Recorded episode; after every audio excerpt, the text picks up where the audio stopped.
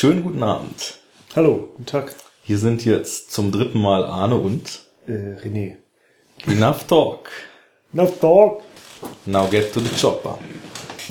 Ja, wir haben beschlossen, es soll nicht allzu lange dauern, die dritte Folge unseres Podcasts aufzunehmen. Und äh, haben einen Film geguckt und sind, glaube ich, beide relativ heiß darüber zu sprechen. Ähm, deswegen schnell vorweg erstmal nochmal kurz ein kleines Dankeschön. Das ging ja bei uns relativ schnell los, dass auf Twitter und auf unserem Blog relativ viel Feedback kam. Also ich hatte eigentlich gedacht, dass wir erstmal so 20 Folgen ins Leere quatschen und dann waren, auch wenn es erstmal nur um technische Probleme ging, irgendwie gleich die ersten Kommentare im Blog und dann kam ja schon relativ Ist natürlich, weil du so unfassbar gut vernetzt bist in der Podcaster, Nerd, äh, Film, äh, mich, Szene. mich kennen sie alle. ja. Und äh, naja, das hat dann relativ schnell dann auch Leute irgendwie auf die Seite gezogen, zum Glück, äh, worüber wir natürlich ganz zufrieden sind und dankbar. Jo. Äh, also ein herzliches Dankeschön dafür. Ja, Ja. also konkret, ne, an die ganzen Leute, die uns geretweetet haben, von schöner Denken über Second Unit bis zur Wiederaufführung. Und, äh, genau, und äh, versuchen uns auch Mühe zu geben, äh, da immer gleich zu reagieren. Oder sagen wir mal ganz ehrlich, also Arne versucht das so, weil, äh, also ich muss mich auch bei Arne bedanken, weil äh, ich habe gerade ein bisschen weniger Zeit, weil ich irgendwie mich äh, darum kümmern muss, irgendwie äh, Dinge auf Reihe zu Dinge auf die Reihe zu kriegen, elementarer Natur, weil äh, ich gemerkt habe, dass man mit äh, Podcasten, Blog schreiben und Computerspielen doch kein Geld verdienen kann. Aber wer hätte das denken können, ne? Ja, ich weiß auch nicht. Das ist, die Erkenntnis kam ganz plötzlich und äh, Naja, aber da wurde uns natürlich auch unter die Arme gegriffen. Man kann nämlich mit Podcasten doch Geld verdienen. Erst Ja. Riesendank an unsere erste Flatter-Spende, direkt Genau. zur Folge 1. Max, der wir gleich zwei Monatsmieten zahlen. ganz genau, also ich meine, für ein paar Cent kann man auf jeden Fall, da ist das Mikrofon schon also, drin. Ja, also das kommt vielleicht dann noch, aber jetzt gerade geht's noch nicht und äh, ich muss mich um schnöde Dinge wie einen Broterwerb kümmern und deswegen übernimmt Arne netterweise ein bisschen mehr äh, von der Hintergrundarbeit gerade. Was ich aber auch sehr Blog. gerne tue. Es macht ja, Ja, Spaß. Das, äh, freut Und der, der Blog Mich- wächst ja auch. Also Ja. wir sind ja jetzt schon so weit, dass wir Social Media Share Buttons drin haben, dass der Feed bei iTunes angekommen ist. Das stimmt, das habe ich heute gecheckt. Äh, Ja. Man kann uns tatsächlich bei iTunes jetzt, äh, jetzt schon- abonnieren und unseren Blog erreichen. Genau, also Gibt noch keine Bewertung, da gibt's noch keine Bewertung. Nee, aber das könnten natürlich äh, unsere potenziellen Hörer direkt mal übernehmen. Also wer uns bei iTunes abonniert, der kann natürlich, ohne uns gehört zu haben, direkt mal auf fünf Sterne klicken Ja. und sagen, wer Enough Talk heißt, der kann nur gut sein. so sieht's aus. Und das bitte auch in die Bewertung schreiben. Nein, aber ganz ernsthaft, also iTunes-Bewertung, äh, wer, wer das tun will und äh, das ganze Ding für gut oder schlecht äh, empfindet, auch auf der Seite von uns, Feedback ist immer gern willkommen. Ja, und wir Ja. gehen auch tatsächlich darauf ein und lesen uns das auch alles durch. Jetzt geht das ja noch, wenn wir dann erstmal irgendwie super berühmte äh, Ja, das, Po- äh, Podcast-Multimilliardäre sind äh, und, und nur noch so leben wie äh, im letzten Film äh, bei Spring Ja. Und nur noch halt Koks von irgendwelchen geilen äh, Brüsten ziehen, dann Aber Koks muss Naja. wir selber verkauft haben natürlich, ne? Das ist ja, das muss er ja, dazu ja, sagen. ja, natürlich. Also wir Ähm, profitieren dann doppelt davon. Dann Aber können wir das nicht mehr und dann machen wir entweder, entweder kaufen wir dann so einen Bot, der das macht, oder, oder wir besorgen halt irgendeinen kleinen Chinesen, den wir im Keller einsperren, der dann Kommentare beantwortet. um die Bullshit-Runde zu beenden, wir nehmen keinen Koreaner, keinen Chinesen, sondern einen Koreaner und der, Weil der mehr Ahnung von Filmen hat. der hat mehr Ahnung von Film und der muss uns vor allem, um unseren angestammten Platz im Zug ganz vorne einzunehmen, dann erstmal den Weg freikämpfen. So genug, genug Was Mist. ist das denn für eine Anspielung? Das kann ich mir überhaupt nicht vorstellen. Könnte es mit dem Film zu tun haben? Das könnte es. Denn wir wollen diese Woche nicht mehr in irgendwie so ziemlich krasser Sprache, sondern in eloquent ausformulierten Sätzen Uns eines elaborierten Codes bemächtigend. Den Habitus des schnodderigen Deutsches ablegen und über eine sehr, sehr schöne Graphic Novel Verfilmung sprechen, namens Snowpiercer. Ja. Ähm, kurz mal so zum Vorverständnis. Also der Film ist ja jetzt gerade auf DVD raus. Ich habe den damals schon im Kino gesehen, glücklicherweise in der letzten Vorstellung, die angeboten wurde, weil allzu weit äh, war der im Programm ja nicht gestreut und äh, da hatte man selbst in einer naja, einigermaßen großen Stadt wie Hannover nur zwei Wochen Zeit, sich einmal am Tag mhm. diesen Film anzusehen. Und ich hatte den so gar nicht so richtig auf dem Schirm, weil, also so was so die koreanischen Regisseure betrifft, äh, war zu dem Zeitpunkt noch, so jetzt müssen wir uns mit dem Namen auf eine Aussprache einigen. Äh, du meinst jetzt den, den äh, Regisseur? Ja.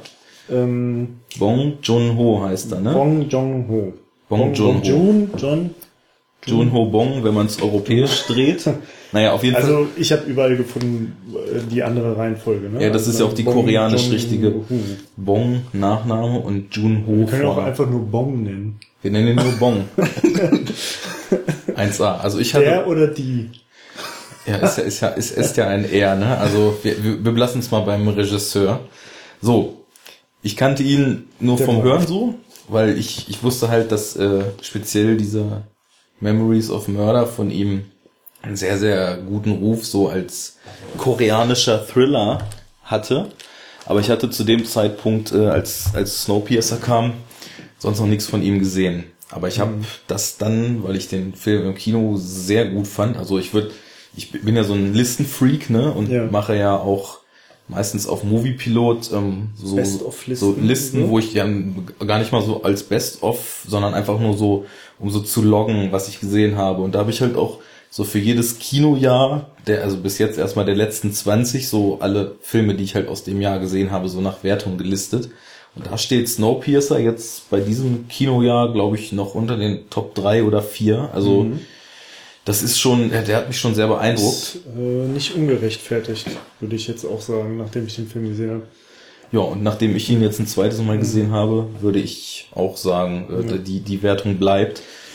Wie ist es denn bei dir? Also, also ich, also ich hatte den Film gar nicht auf dem Schirm. Ich habe äh, den Titel schon mal gehört, konnte aber eigentlich gar nichts damit äh, verbinden.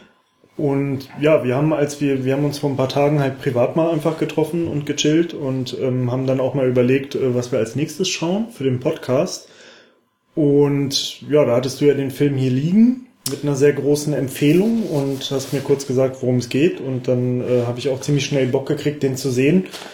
Und ja, äh, jetzt habe ich den vorhin halt gerade zum ersten Mal gesehen. Ich muss sagen, ich bin auch total begeistert. Also echt ein äh, guter Film. Das ist doch eine gute Basis, um darüber zu sprechen. Wo wir vorhin hier schon so in Dankeshymnen äh, verfallen sind, auch für die DVD nochmal Danke an den Nerd Talk Podcast. Ne? Da habe ich die DVD nämlich gewonnen. Also das ist schon Meta, dass der eine Podcast dem anderen Podcast mhm. die Sendung ermöglicht, weil er ihm DVDs zuschiebt. So, ne? Also das wow. ist vernetzt. Das, das ist wahr. Das ist so diese, ist so wow. So diese. ist, ist so wow. Und isst du so Schnitzel, wird gut. Ja. Gut, ja. also und ähm, wie ist wie ist das bei dir so mit äh, allgemein koreanischen Filmen, koreanischen Regisseuren und so weiter? Ähm, also bin ich bin ich nicht wirklich so groß bewandert bisher, ähm, muss ich zugeben. Ach nee, ist ja gar nicht koreanisch. Ich dachte jetzt die ganze Zeit an The Raid, aber ist ja indonesisch. Der ist indonesisch, genau.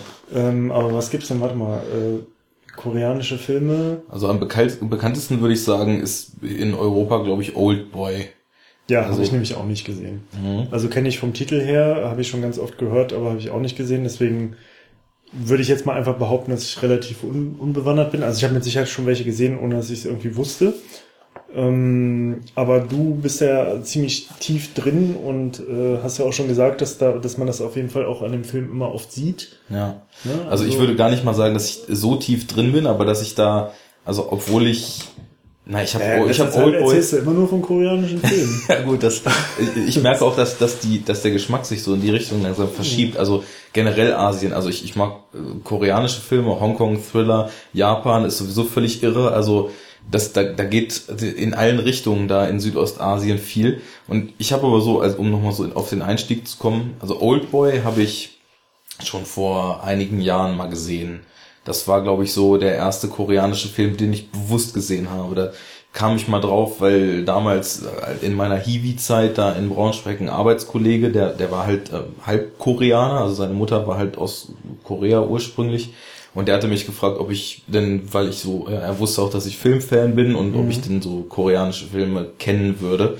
musste ich dann leider verneinen und dann hat er mir erst so ein ja so ein koreanisches Fantasy-Epos, also der das war gar nicht so mein Ding, ne? Also ich wusste Lord, Lord of the Rings. ja noch abgedrehter, also so viel viel bunter und quietschiger und viel so mit mit irgendwelchen irren Figuren und Drachen und also Fantasy ist ja auch nicht so ganz mein Streckenpferd, Ja. ne?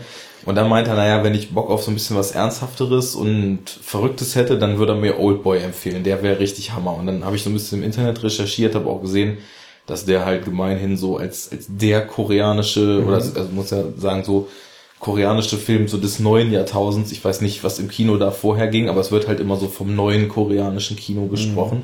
Habe ich den halt gesehen und das war, glaube ich, so eins der verrücktesten Filmerlebnisse, die ich bis zu dem Zeitpunkt so hatte, ne? Weil man ist ja, haben wir ja auch in unserer ersten Folge schon so festgestellt, schon sehr stark so durch das Hollywood-Kino, Action-Kino der Ja, 80er klar. und so weiter sozialisiert, ne?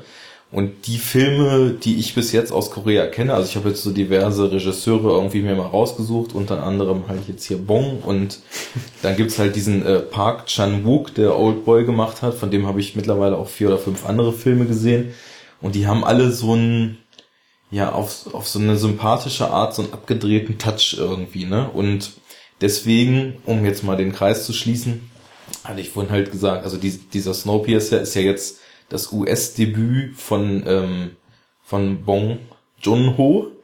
Und ähm, das, das ist, glaube ich, so eine Tendenz jetzt, weil zum Beispiel, ähm, Also es ist Park- der erste englischsprachige Film von ihm, ne? ja, ja, genau, aber also es ist auch eine US-Koproduktion, also es ist aus mit Kora koreanischen Genau, und US-Mitteln ähm, mhm. äh, finanziert und ich weiß nicht gar nicht, wo er gedreht wurde. Hast du das nachgeguckt? Ja, äh, der wurde gedreht äh, in Prag und in Tirol. Ah, interessant. Also das ist ja auch so eine interessante Tendenz, dass halt also viel so auf europäischem Boden äh, so gedreht wird. Ich meine zum Beispiel Tarantino hat ja auch in Babelsberg in Glorious Bastards gedreht und so, ne?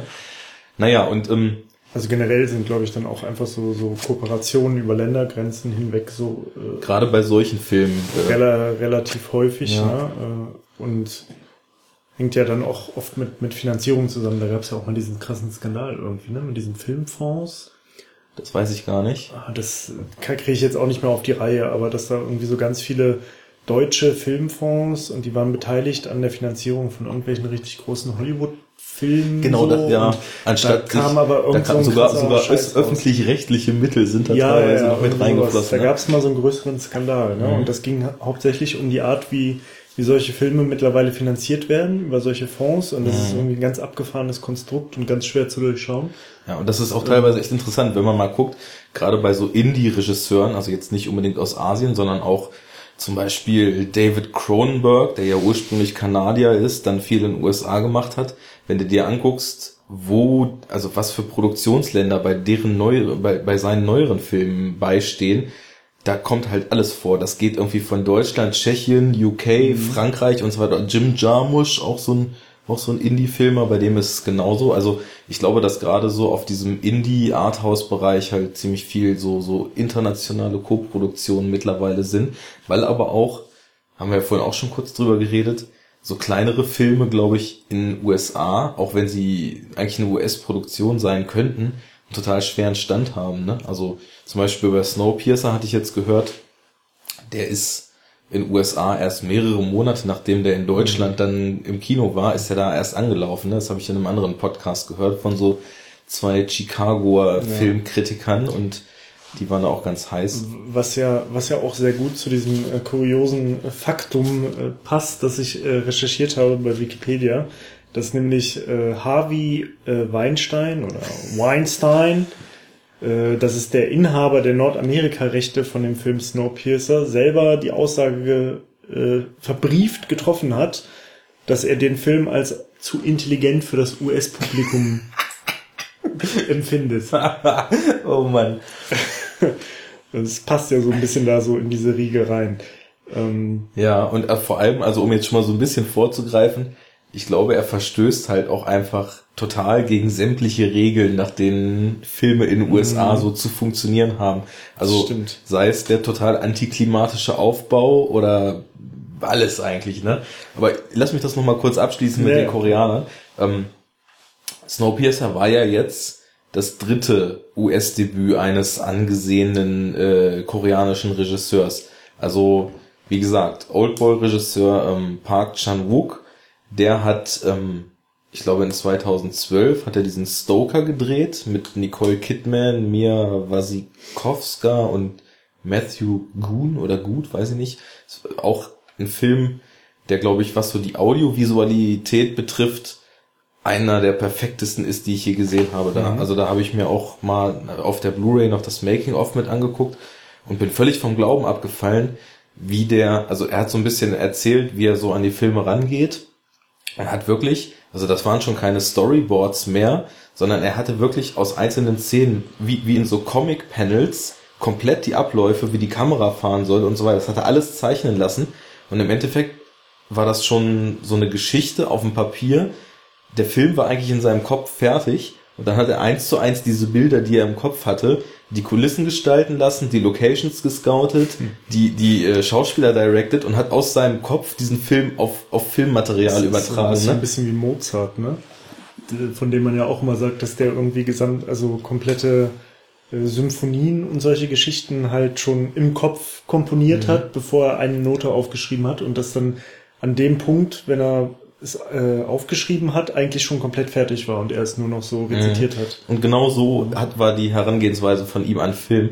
Und da werden wir sicherlich auch nochmal den, den einen oder anderen Film. Geht wahrscheinlich tatsächlich nur, wenn man so ein Genie-Gehirn hat irgendwie, ne? Dann muss man dann das, das schon in der, in der Riege Mozart und Einstein sein, um ja, sowas hinzukriegen. Also da hätte ich auch keine Probleme, den Mann äh, mit einzuordnen, auch wenn sich vielleicht jetzt manchen Leuten die Nackenhaare hochstellen, aber also Oldboy ist der Wahnsinn, dann hat er auch noch einen anderen Film gedreht, der heißt I am a cyborg, but that's okay. Ach, davon hast du schon mal erzählt. ja, das ist halt so ein völlig abgedrehtes, buntes, surreales Neuzeitmärchen, ne, wo sich so ein Mädel in der Psychiatrie einbildet, sie wären Roboter und dann die ganze Zeit, der Film geht eigentlich darum, ja, wie sie so von dieser, von dieser Halluzination oder von diesem, von dieser Wahnvorstellung so wieder wegkommt und äh, dann von einem mit, äh, Mitgenossen in dieser Nervenheilanstalt ein Reis-Megatron in den Rücken eingebaut bekommt.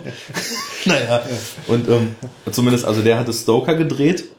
Ein Film, der, glaube ich, relativ wenig Aufmerksamkeit bekommen hat, aber also es ist auch ein Film, ähm, da kann man sich halt wirklich von dieser Audiovisualität total berauschen lassen. Der Plot ja, ist zum einen, na, ich würde nicht dünn nennen, aber er ist also sehr an so einen alten Hitchcock-Film äh, angelehnt. Ja. Wo ich jetzt nicht weiß, wie der heißt. Doch im Schatten des Zweifels. Weil auch so ein mysteriöser Onkel plötzlich bei einer Familie auftaucht, die gerade eine Tragödie erlebt hat und dann wird alles ganz äh, mysteriös, ist so ein Mystery-Psychothriller. Und um zur Namensgebung unseres Podcasts und unserer ersten Folge zurückzukommen, äh, nach, Jetzt schlägst du den Bogen zu genau. Arnold Schwarzenegger. Ja, tue ich. Nachdem der Governator ähm, seine Politiklaufbahn äh, beendet hatte, war einer der ersten Filme, die er gedreht hat, einer, den ich noch nicht gesehen habe, nämlich The Last Stand. Den habe ich gesehen. Der ist, ja, siehst du, hast du doch schon einen Film von einem koreanischen Regisseur gesehen. Ach, der, echt? Ja, ja. Der ist nämlich von, das war das US-Debüt von, jetzt muss ich aufpassen, dass ich keinen Unsinn erzähle, ich glaube von Kim Ji-woon, der äh, A Tale of Two Sisters gedreht hat. Ein sehr, sehr geiler, ja auch so ein Genre-Mashup, so zwischen so einem psychologischen Horror, Familiendrama, Haunted House-Film, von allem so ein bisschen drin. Dann hat der einen Thriller gedreht, der auch sehr großes Ansehen genießt, A Bittersweet Life.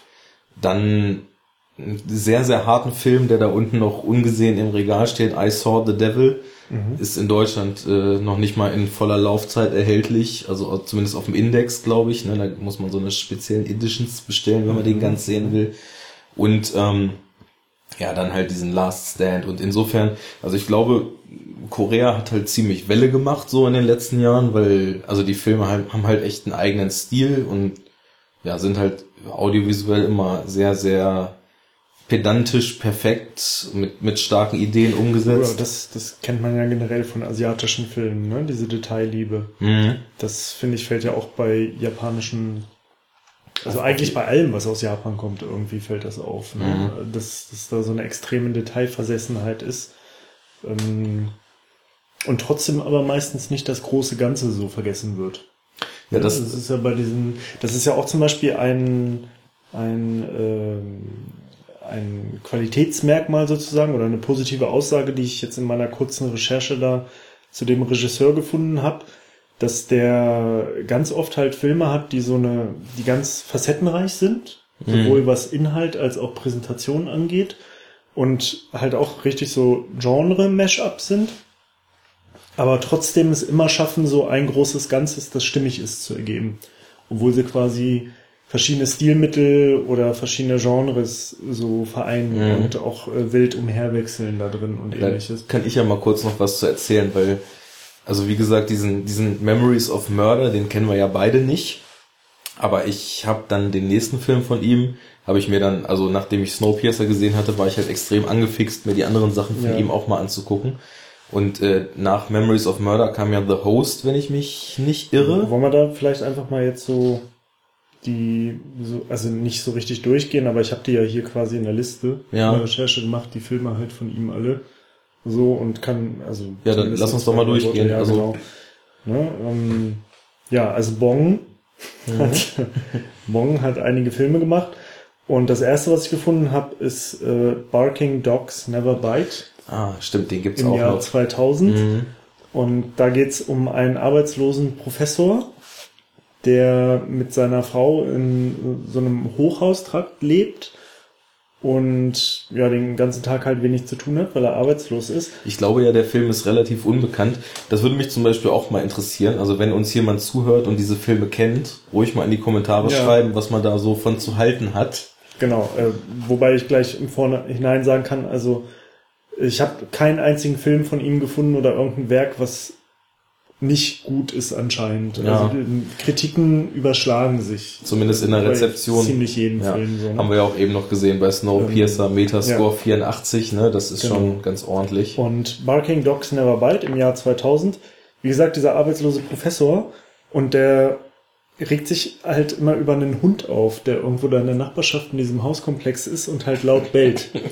Und das bringt ihn total zur Weißglut. Und dann fängt er halt irgendwie an, Hunde zu entführen und merkt dann irgendwie aber immer, dass es die falschen Hunde sind. Ne? Es bellt immer weiter um ihn Ja, rum. ja, ne? genau. Und äh, also anscheinend, ähm, weiß nicht, also er will dann auch die Hunde irgendwie töten oder tut's teilweise. Also es wird so ganz, ganz absurd. Und dann ähm, kommt er irgendwie an, gerät er aneinander mit so einer Frau, die irgendwas mit Tierschutz da zu tun hat oder da irgendwie Hunde registriert. Ich weiß nicht, irgend so was ganz komisches und die auch so ein total karges Loserleben führt. Und die kommen dann da irgendwie aufeinander zu. Mehr weiß ich nicht. Ich habe das nur ganz kurz überflogen. Äh, dieser Film hat halt zig Auszeichnungen bekommen. Korea intern Äh, oder sogar Also international? äh, erstmal Korea intern. Ne? Da Mhm. gibt's diesen sogenannten äh, Grand Bell Award. Mhm. Und äh, Ist da das hat sowas er, wie der koreanische Filmpreis Ja, oder? wahrscheinlich. Ne? Also ähm, da hat er auf jeden Fall mehrere abgeräumt. Und eigentlich hat fast jeder Film äh, irgendwelche Auszeichnungen bekommen. Ja, Und dann kommt halt 2003 dieser ähm, Memories of Memories Murder. of Murder, so ein Kriminalfilm, wo es um einen Serienmörder geht und ja, so ein äh, Polizisten, Kriminologen-Pärchen und einer ist wohl irgendwie so äh, oldschool und also so Good Cop, Bad Cop mäßig, Mhm. einer ist irgendwie so ganz oldschool und will Leute, wenn er sie verhört, irgendwie verdreschen und mit Gewalt und Psychoterror dazu kriegen, irgendwelche Aussagen zu treffen. Und der andere vertraut eher auf Wissenschaft und ist ganz einfühlsam und will so die neuesten kriminologischen Methoden anwenden und so. Und die haben dann ständig Verdächtige, die sie quasi ähm, unter Arrest stellen, wo sich dann aber auch jedes Mal rausstellt, dass es halt die immer Ja. die falschen sind. Ne? In dem Film spielt ja auch Kang Ho Song mit, der hier auch eine der Hauptrollen in äh, Snowpiercer gespielt hat. Beziehungsweise spielt der, soweit ich weiß, auch, glaube ich, in fast, ja, Ja, in, in, auf jeden Fall in äh, The Host spielt er dann auch noch mit. Und, genau. Und The Host, gutes Stichwort, kam 2006 und das ist quasi äh, Bongs internationaler Durchbruch gewesen oder Mhm. so Durchbruch auch in der englischsprachigen Welt oder außerhalb von Südkorea. Mm, Und seitdem gilt er als südkoreanischer Starregisseur. Ja. vielleicht kannst du ja kurz über ja, den habe ich ja gesehen, genau, den habe ich mir ja dann, nachdem ich Snowpiercer äh, entdeckt hatte, auch relativ schnell besorgt und habe mir den angeschaut. Und da ist mir das halt aufgefallen, wie also diese Tendenz, die ich aus Snowpiercer schon so kannte, wie selbstverständlich er so Genre-Versatzstücke mhm. kombiniert. Ne? Also ich meine, es geht ja darum eigentlich, dass, äh, also der Aufhänger der Story ist, was sogar wohl ein, äh, historisches Ereignis ist, was wirklich ja. mal passiert ist, dass so eine US-Basis in Südkorea da diesen äh, Fluss, der durch Seoul geht, dessen Name mir gerade entfallen ist, ähm, mit Formaldehyd verseucht hat. Genau. Und dann spinnt der Film daraus halt so eine Monster-Story, dass halt irgend so ein riesen schleimig, fischartig mutiertes Wesen in mehreren Metern Größe in, in diesem Fluss herangewachsen ist. Ja. Und ähm, ja, es geht halt äh, dann in, in einer Hauptrolle um einen relativ trotteligen Typen, der nix auf der Reihe kriegt und bei seinem Vater im Kiosk da, da am Wasser halt so, so mitarbeitet, ne? Der wird halt auch ähm, von diesem Kang Ho Song gespielt, der hier in Snowpiercer eben, eben mitgespielt hat. Und ähm, ja, wie gesagt, es ist halt so ein Monsterfilm und das Interessante daran ist, ich bin ja eigentlich total ähm, allergisch auf so, so miese CGI-Kreaturen. Ja. Ne? Also da bin ich ja eigentlich immer eher so ein Fan von so praktischen Effekten gewesen. Und der Film, man sieht ihm an, dass er ein sehr geringes Budget hatte, aber er schafft es halt, solche Schwerpunkte zu setzen, dass sich das überhaupt nicht stört. Ne? Also erstmal spielt halt, ähm, also ist die Inszenierung ist, ist so bewusst, dass halt ganz oft diese Defizite in der Animation, weil das Monster ist halt komplett animiert, ne, dass die so ein bisschen überspielt werden. Zum Beispiel, wir hatten ja in Snowpiercer auch ähm, relativ viele schöne, ausführliche Slow-Motion-Szenen ja. und es wird ja auch sehr viel so mit Schärfen, Tiefe gearbeitet und das macht er halt in dem Film auch. Also da sind ganz tolle Szenen, wo jemand so vor diesem Monster flüchtet und dann ist im Hintergrund so eine starke Unschärfe, dass du halt nur schemenhaft dieses üble Vieh so hinter dem Menschen mhm. herlaufen Aber das ist eigentlich auch gar nicht äh, so als nachteilig empfunden wird. Nee, genau, dadurch, dass es halt so nicht im Fokus ist, um ähm, wird halt so vertuscht, mhm. dass es dass für die Animation halt nicht genug Geld da war. Und aber es wird trotzdem der gleiche Effekt erzielt. Genau, genau. Ja. Oder ein besserer sogar, weil also sowieso die Schwerpunkte, die liegen definitiv bei den Figuren in diesem Film ja. und nicht bei dem Monster. Und das ist halt das Schöne.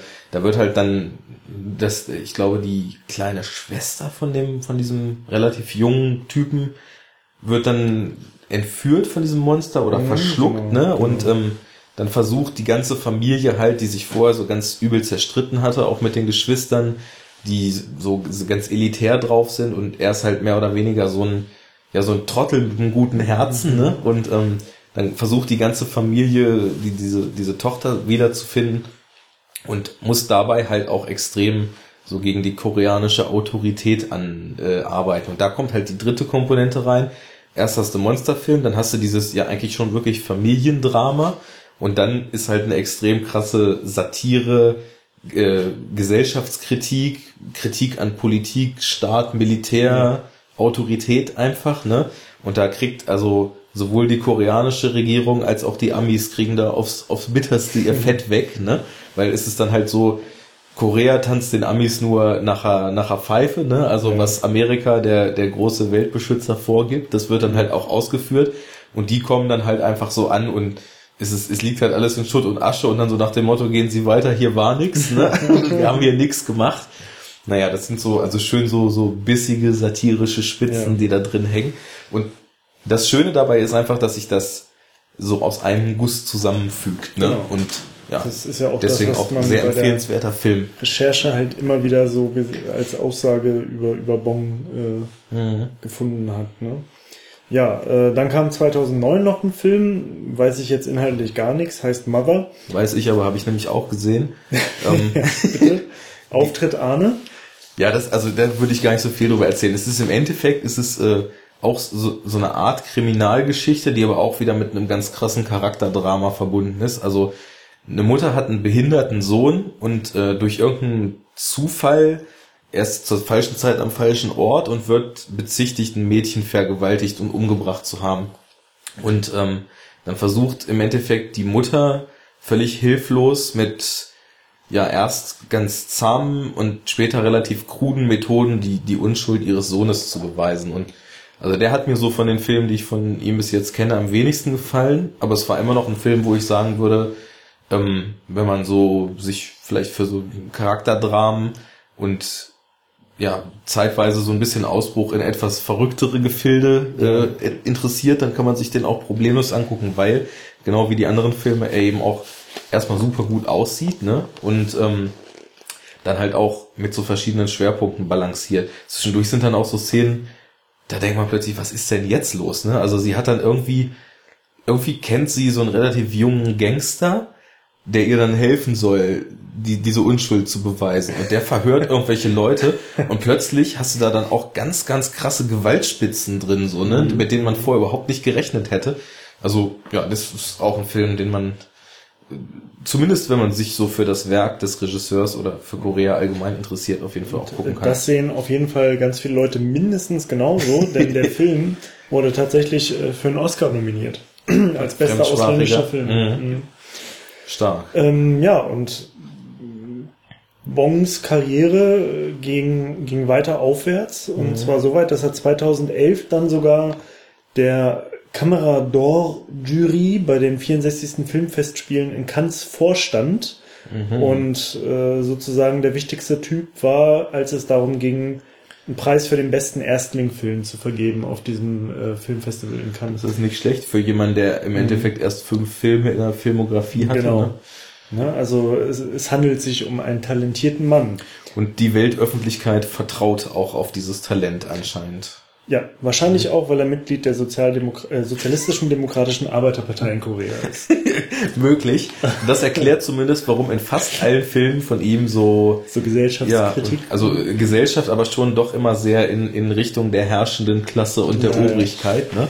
Aber das haben wir ja genau. nun wirklich in Snowpiercer ganz extrem. Da können wir genau. ja auch... Und dann kommen wir doch einfach mal jetzt zu Snowpiercer. Gut. Snowpiercer. Äh, ich habe eben gesehen, als der Film vorbei war, Copyright 2013. Also ist auf 2013 datiert. Von Bong Joon-ho. Und es spielen auch eine Menge interessanter und auch überraschender Besetzungen mit, finde ich. Also. Ja, halt wieder so teilweise richtig bekannte Hollywood-Schauspieler, ne? Ja. Ähm, ich glaube, da wir ja momentan in einer Phase sind, wo alle zwei Monate irgendein Marvel-Film anläuft, es sticht, glaube ich, am meisten erstmal, was die Casting-Entscheidung betrifft, so äh, Chris Evans mhm. heraus. Ne? Also Captain America. Captain America, aber... Und The Human Torch von Fantastic Four. Stimmt, da hat er ja schon mal eine Superheldenrolle gehabt. Ja. Ne? Und ja, ich habe mal überlegt eben, also als ich am Anfang des Films meinte, krass, wie man Captain America gar nicht erkennt und du meintest, was, das ist Captain America? Also er ist dann halt so in diesem dreckigen, runtergekommenen Look in dem, in dem äh, Zug ja schon sehr anders, als man das so kennt. Und dann habe ich mich mal, habe ich mir mal überlegt, was kenne ich denn eigentlich noch, wo Chris Evans mitspielt? Und da äh, ist mir auf Anhieb nichts eingefallen. Jetzt sehe ich aber, und jetzt weiß ich auch wieder, dass ich gesehen habe, kennst du Scott Pilgrim vs. The World? Nee. Scott Pilgrim gegen den Rest der Welt. Ähm, ziemlich geiler, abgedrehter Film, ähm, den hier der Dude, der die Cornetto-Trilogie gemacht hat, mit Shaun of the Dead und Hot ah. Fuzz. Oh. Mhm. Wie heißt mhm. er denn noch? Komme ich nicht drauf, aber ähm, den er zwischen den letzten zwei Teilen der Cornetto-Trilogie, Edgar Wright heißt er, genau, gedreht hat. Und da spielt, äh, also da muss sich ja, ähm, ach, sag doch, Michael Sarah quasi so Videogame-artig äh, durch die Welt kämpfen, um irgendein Mädel zu bezirzen und dann gegen böse Ex-Freunde antreten. da ist so eine Szene, wo Chris Evans einen Skater spielt und quasi so Tony Hawk Pro Skater mäßig und wir haben ja eine ausgiebige Tony Hawk Historie, wirklich Kaum. wirklich so animiert, wie das bei Tony Hawks Pro Skater aussieht, nur halt in echt äh, so Handrails runterslidet in Form Aha. von so einem Battle. Da kenne ich ihn noch her. Und in Sunshine von Danny Boyle hat er, also ist auch noch ein Film. Der Science-Fiction-Film. Genau. Stimmt, ja. Den habe ich auch gesehen. Ja. Aber das war es auch, glaube ich, was ich mit ihm so kenne. Ich glaube, sonst ist auch ab und zu mal so die eine oder andere Romcom oder der eine oder andere Teenie-Slasher ja. noch dazwischen gewesen, ne? Ja. Ähm, Wie das aber, halt so ist, wenn man ein gut aussehender, blonder amerikanischer Schauspieler ist in Hollywood, ne? Ja, wahrscheinlich blond, ne? Also ich meine, so hier das, das Foto in der IMDb, das ist so ein bisschen die Mitte zwischen den dunklen Haaren in Snowpiercer ja. und dem blonden Captain America. Also, natürlich sah das, fand ich jetzt auch nicht aus in nee. Snowpiercer, so diese dunklen Haare. Aber ja, darum soll es ja eigentlich auch nicht gehen. Aber sagen wir es mal so, er hat also in den letzten Jahren ja durch diese Avengers, Captain America, Marvel Cinematic Universe Welle schon sehr so den, den Charme von diesem perlweiß grinsenden Ja, ja. aller Welt Heilbringer und Ultrapatrioten. Wobei ich habe den zweiten Captain America noch nicht gesehen. Dazu ja gesagt, der wäre ganz gut gewesen. Ne? Ja. Naja, also so gut wie halt so ein Film halt ist, ne? Ja, das ist die Frage. Also ich finde, da gibt's schon, da gibt's schon Unterschiede bei Ja, den ja, natürlich. Aber, ja, Naja, auf jeden Fall ist er hier so ein bisschen gegen diese, ja, gegen dieses Bild besetzt, was, was er um ja sich also so die Rolle geschaffen hat. ist auch auf jeden Fall tiefgehender irgendwie, ne? Oder also fordert eine größere Bandbreite auch an, an Charaktereigenschaften und Darstellung Ja. als jetzt natürlich bei Captain America oder sowas. Und ich finde, er macht das gut. Also zeitweise guckt er immer mal ein bisschen zu grimmig, wobei ich mir vorstellen würde, wenn ich in der Situation wie er in diesem Zug wäre, würde ich wahrscheinlich auch recht grimmig gucken. Also das äh, ist noch nachvollziehbar. Ja, dann ähm, eine weitere tragende Rolle hat natürlich äh, Song Kang-ho, haben wir ja eben schon drüber gesprochen, bekannt aus The Host noch und Memories of Murder. Und wenn ich mich nicht irre, hat er auch in einem Park Chan-wook-Film mitgespielt. Richtig, und zwar Durst. Auch ein interessanter Film. Ist einer dieser Vertreter, sage ich mal so, dieser neueren Generation an Vampirfilmen, die mit der Materie ganz anders umgehen, als das so reine, reine Horror-Genre-Filmchen noch so vor 20 Jahren getan haben. Es gibt ja so Tendenzen, dass ja im Endeffekt äh, in diese Vampir-Thematik immer mehr so menschliche und moralische Fragen so reingewoben werden. Ne? Und in dem Film ist das total abgefahren. Schweife ich schon wieder kurz aus, aber ist ja egal. ich habe ja gesagt, ich kenne nur so ein paar. die ganze Zeit schon wieder aus, seit einer halben Stunde oder irgendwie sowas. Wo sind wir? Jetzt sind wir schon bei 30 Minuten. Naja, wenn man über Filme spricht, kann man auch abschweifen. Ne? Das Interessante dabei ist, er ist nämlich ein Priester, der durch eine Seuche, die in dem Film irgendwo oder irgendein Virus, was da ausbricht, zu einem Vampir wird, ne? Und steht halt dann in so einem total krassen moralischen Konflikt, weil er ja eigentlich dann sozusagen schon ein Untoter ist und das vor Gott ja überhaupt nicht zu verantworten ist, auch Ja. dass er Leute aussaugt, ne? Und er ist dann so zwischen, zwischen Glauben und äh, diesem Blutdurst hin und her gerissen. Ja, das ähm, natürlich auch wieder audiovisuell absolut über jeden Zweifel erhaben. Wäre mal lieber ein Zombie geworden, ne? Dann hätte er ja nicht mehr drüber nachdenken müssen, ne? Tja, da wäre das wahrscheinlich nur halb so spannend gewesen. Wer weiß. Naja, Ja. der hat hier auf jeden Der, Fall eine. der spielt mit. Ähm, dann noch der Mensch, der bei VW Vendetta den äh, John bösen Hurt. Staatsführer gespielt hat. Genau, John Hurt als Gilliam. Der übrigens auch, ach hier, siehst du, womit ist mir auch die ganze Zeit auf der Zunge gelegen, wo der drin war. 1984. Ja, den den habe ich ja leider noch nicht gesehen. Ich habe nur das Buch gelesen und seitdem ähm, Sehr, äh, ja, also muss man gucken. Äh, kann man, also empfehlenswert. Auf jeden Fall gut. ja. Klassiker. Kann man gucken. wurde ja auch äh, in unseren Kommentaren, als wir dann so überschwänglich bei Terminator von Als- riesen als im Dystopie gesprochen haben, äh, genannt. Wobei, wenn man es wirklich ganz genau nimmt, dann ist Terminator ja tatsächlich gar keine wirkliche Dystopie, sondern eigentlich eher eine Postapokalypse, ne? Weil also das Skynet quasi so die ganze Erde platt macht mit Atomschlägen, das ist, ist ja eher so Apokalypse. Und diese Welt in der Zukunft, naja, Dystopie ist ja immer eher so was Gesellschaftliches eigentlich noch, ne? Und Ach so, ähm, also da, da müsste man jetzt quasi eine Trennlinie ziehen zwischen so zum Beispiel so Szenarien, wo irgendwelche globalen Katastrophen passiert sind und einfach genau, ganz wenige Menschen nur noch leben. genau. Und dann, äh, also da wird sich die- zumindest viel drüber äußere, gestritten. äußere äh, Umstände und Ereignisse sozusagen das ausgelöst haben oder ob einfach eine Gesellschaft sich von alleine in so einen in so einen äh, schlimmen Zustand manövriert. Genau, also da wird viel drüber gestritten, weil die Grenzen dann natürlich auch wieder fließend sind, ne? Aber Dystopie ist halt wirklich dann 1984 oder ja, Blade Runner hat ja auch sehr starke dystopische Einschläge, dass im Endeffekt aufgrund der Gesellschaftsordnung oder Brasil ähm, die Menschheit sich gegenseitig unterdrückt und äh, da systemisch sowas passiert, ne? Dass also ja, der, durch Staat oder übergeordnete Instanzen halt so ein Ungleichgewicht entsteht und solche Ja. schlimmen Szenarien und weiß ich nicht, Mad Max oder ja, jetzt hier Snowpiercer, ist eigentlich beides. Die Dystopie ist im Zug und die Postapokalypse Genau, weil der- ist draußen. Genau, weil der Zug ja eigentlich eine eigene Gesellschaftsform sozusagen etabliert. Und Oder da, also eine ganze, so einen gesellschaftlichen Mikrokosmos bildet, ne?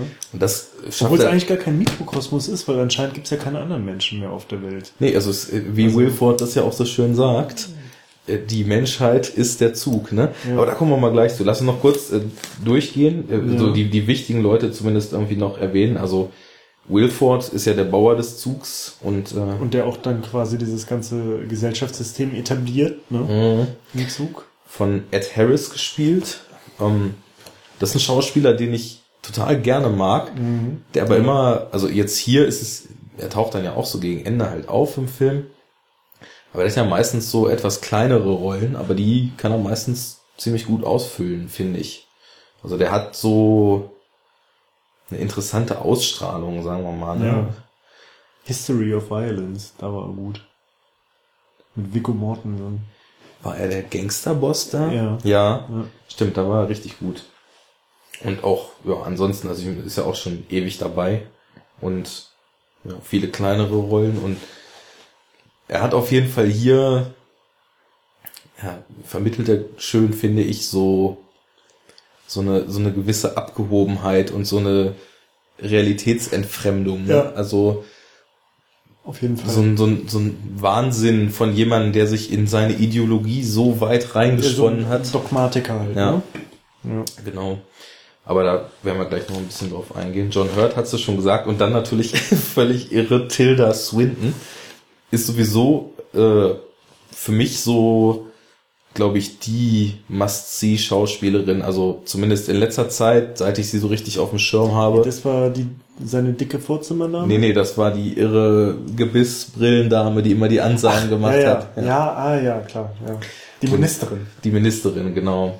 Und ähm, die finde ich sowieso extrem stark. Also die, da, sie muss nichts machen und wirkt schon unheimlich doll, weil sie irgendwie so ein ganz markantes Gesicht hat und spielt ja dann auch häufig in diesen langsamen, schrägen Jim Jarmusch-Filmen mit. Da kenne ich sie halt her. Hast du irgendwas mit ihr so gesehen, wo du sagen würdest, Nicht das ist mir in also Erinnerung mit geblieben? Sicherheit, aber zeig mal.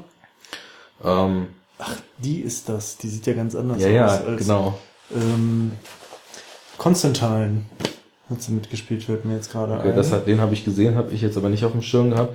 Also was mir auffällt in letzter Zeit, dass sie meistens ähm, total entstellt, ja, spielt sie Gabriel. Ja, stimmt, klar, Erzengel. Mhm. Dass sie meistens völlig entstellt in, in ihren Rollen Ja, aussieht. Also sie sieht ja hier völlig abgefahren aus mit dicker Hornbrille, Gebiss und Diese overacted. Oma- Oma-mäßigen genau, Klamotten. die Oma-Klamotten und wirkt so, also ist ja sowieso ganz interessant. Der Zwischenfall soll ja so in unserer Zeit ungefähr passiert Mhm. sein, so in dem Film, aber die ganze Ästhetik in dem Zug, um dem es geht, vielleicht soll man gleich auch mal erzählen, worum es eigentlich geht in dem Film, aber Wir sind doch erst bei 45 Minuten. Das tut doch noch gar nicht Not. ja, kann man noch eine Stunde machen, ne?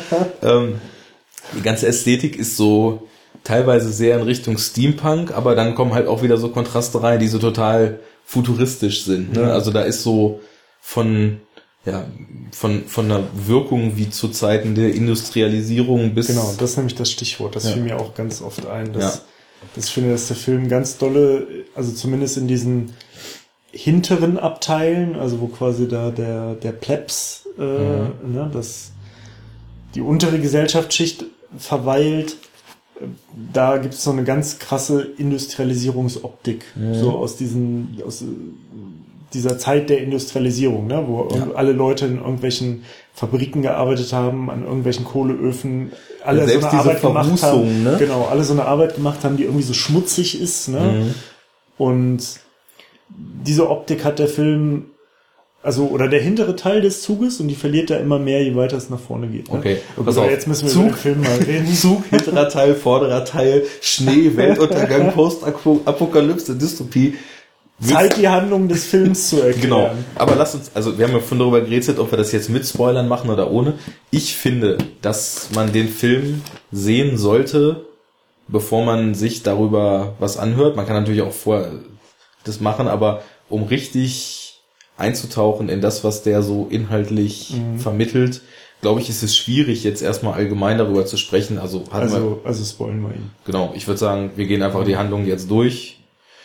Wer den Film noch gucken will, der hat ja jetzt schon genug gehört. ja, willst du mal zusammenfassen vielleicht, worum es geht?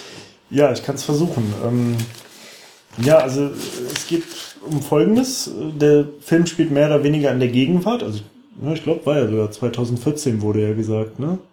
Da kam Das es, glaube ich, zu diesem. Zwischenfall, Ähm, dass die Leute, also dass die Menschheit versucht hat, gegen die globale Genau. Erwärmung anzugehen. Ne? Also das ist das Grund äh, oder die, die, das Aussagethema des Films, äh, globale Erwärmung. Und die globale Erwärmung wird immer stärker. Und die Menschheit versucht halt was dagegen zu tun. Und dann sprühen sie halt irgend so ein Zeug in den Himmel, um quasi das Klima global abzukühlen. Da läuft dann aber irgendwas falsch, vielleicht mit der Dosierung oder mit Aber das ist jedes Mal laut hier. Berechnung. äh, oh, sorry. Mhm. Ähm, naja, das läuft auf jeden Fall gehörig falsch und führt zu einer erneuten Eiszeit auf der Erde. Und zwar eine so krasse Eiszeit, dass eigentlich sie jedes Leben auslöscht auf der Erde und dass die Leute nach und nach quasi wegfrieren. Ja, und dann gibt's diesen Herrn, äh, Will, Will, Will, ich vergesse es. Wilford. Wilford. Ich steig noch mal kurz zwischen. Ja. Diese ganzen Ereignisse erfährt man aber am Anfang nur über so Nachrichtenausschnitte ohne Bild. Also Genau, während, während quasi die Credits am Anfang Mhm. noch so rollen, ne? ja, Und äh, da uns ist uns ja auch schon aufgefallen, also das ist irgendwie so relativ oft so in so katastrophenartigen Filmen Mhm. oder also Zombie-Filme oder so, da gibt's das auch ganz oft, ne? ja, da wird Du immer über halt- News Genau, Reports. du siehst halt immer noch die, die Credits so und währenddessen laufen im Hintergrund dann immer so Fernsehberichte in, in schneller, loser Abfolge, die sich so abwechseln, wo dann quasi immer chronologisch dargestellt wird, wie es immer schlimmer wird auf der Mhm, Welt. Ne? genau. Und irgendwann gibt es dann gar keine Fernsehberichte mehr. Mhm. Und hier wird, äh, hier wird dieser Kniff quasi auch angewandt, nur dass man halt gar nichts sieht, sondern nur hört. Also man Ja. hört immer aus dem Off dann so, so Reporterstimmen, Radiosendungen, Fernsehsendungen Und und, man sowas. sieht schon vor dem schwarzen Bild und den Credits die Schneeflocken Genau. langsam rieseln. Genau. So wird das also dann quasi eingeführt.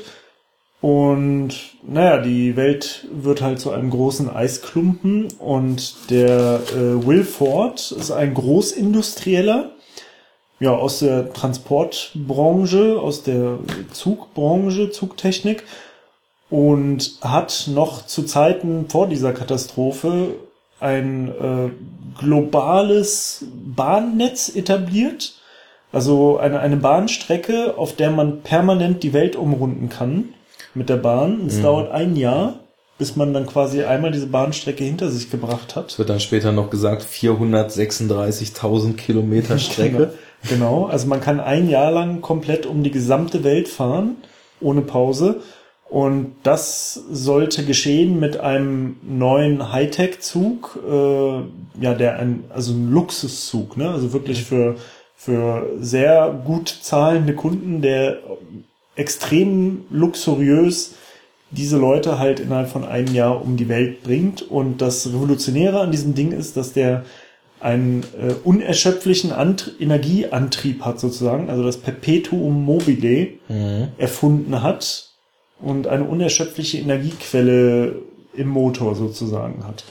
Ähm, ja, dann, das ist ja nicht so ganz geklärt, wie das dann passiert, aber irgendwie konnte man dann sozusagen, als diese Katastrophe unausweichlich war und es immer weniger Menschen gab oder Ja, schon immer kälter wurde und- Menschen dem zum Ja. Opfer fielen, konnte man quasi Tickets erwerben, um in diesen Zug zu kommen und die Menschen haben das als einzige Rettung gesehen jetzt vor dieser äh, vor dieser Eiszeit. Mhm.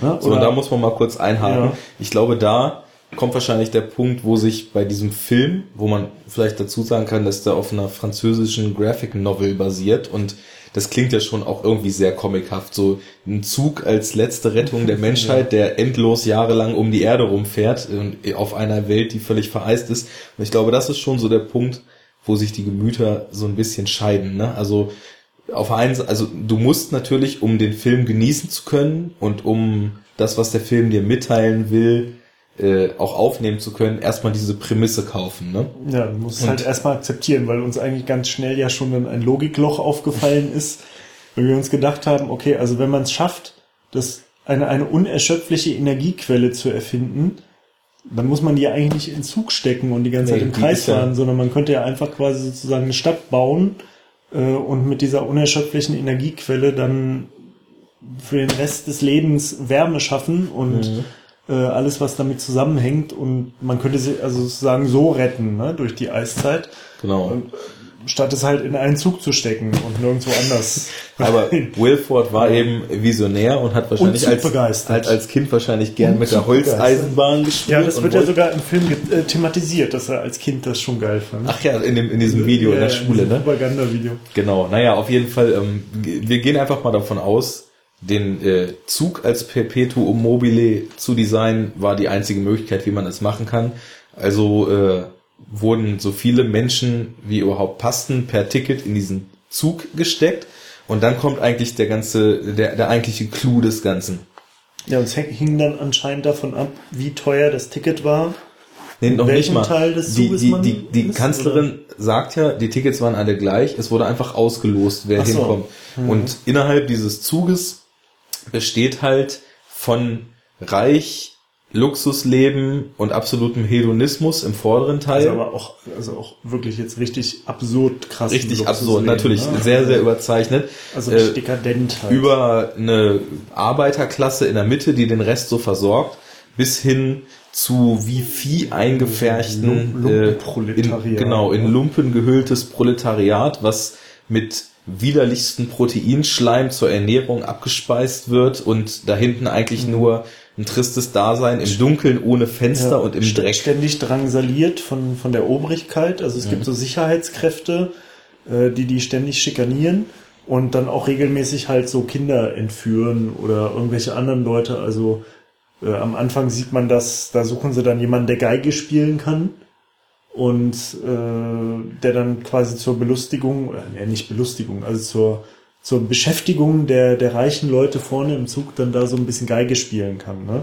Und dann gehen die da halt einfach da hinten in die hinteren Abteile, fragen, gucken rum, wer Geige spielen kann und der wird dann halt einfach da vorne mitgenommen und wird dann gezwungen, den Rest seines Lebens da halt Geige zu spielen oder irgendwas anderes, je nachdem, was die halt gerade brauchen. Oft Ja, brauchen also- sie dann Kinder, stellt sich erst später heraus, wofür.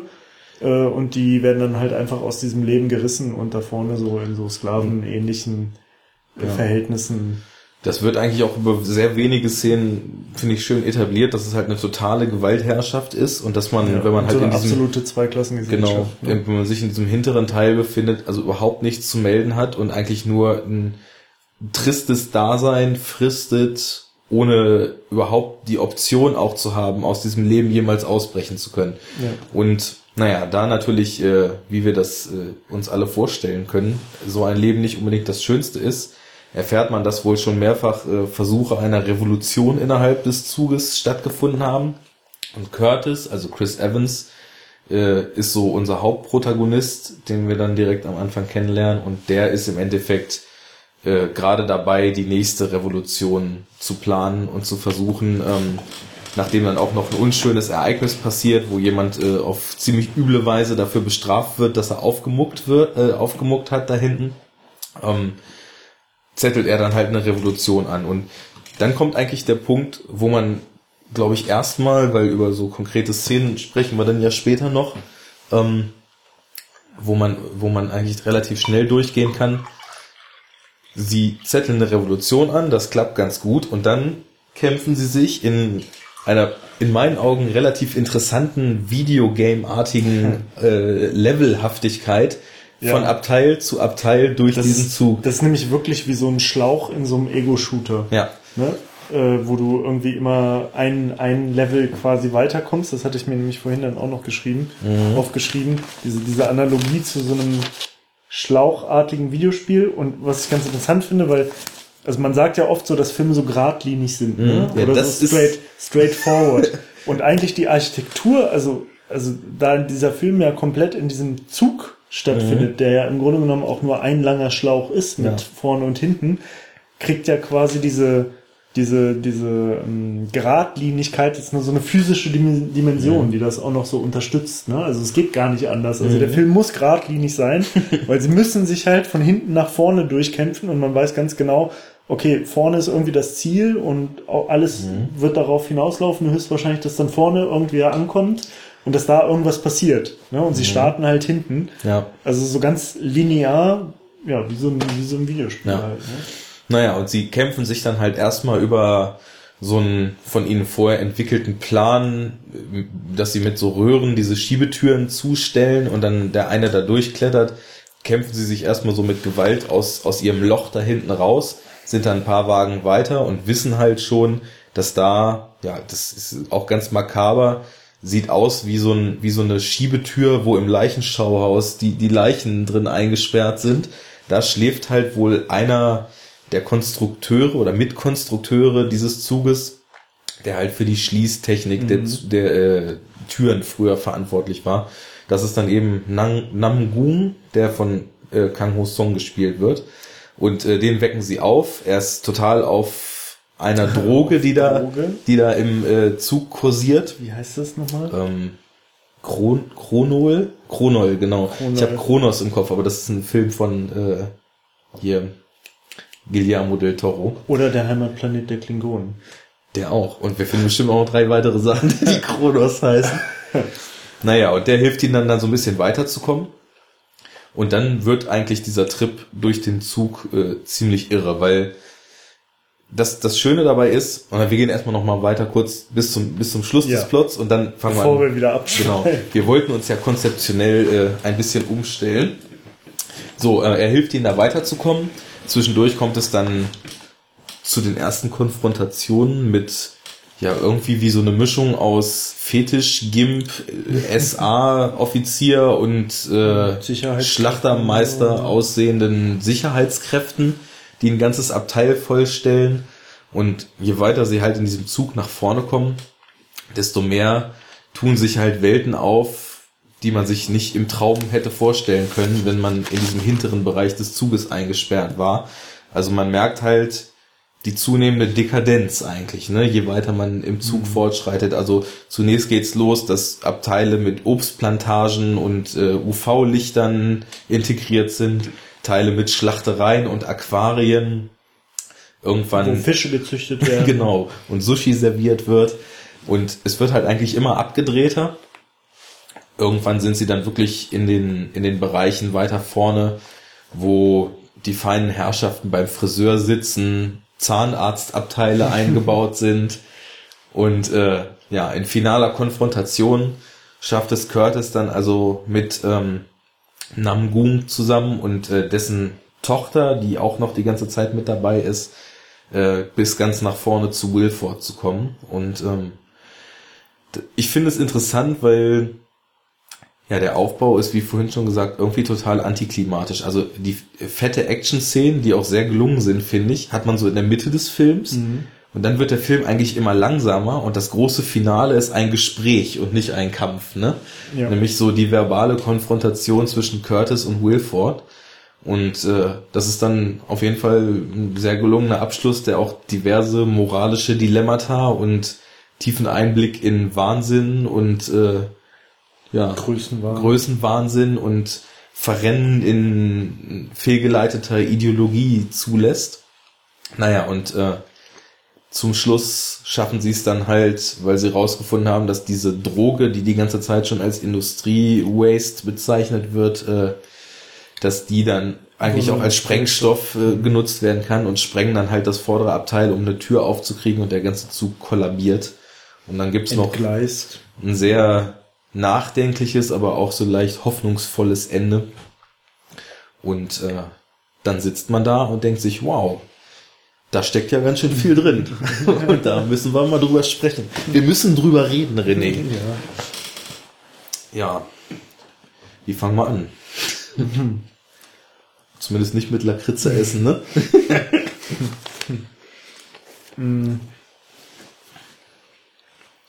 Ja. Fangen wir an. Also was ich halt, ähm, kann ich ja mal so ein bisschen ausholen, als ich den das erste Mal gesehen hatte, total stark fand. Also mir fiel es halt überhaupt nicht schwer, diese Prämisse zu kaufen. Ne? Ja. Deswegen, also das ist auch so so eine Sache.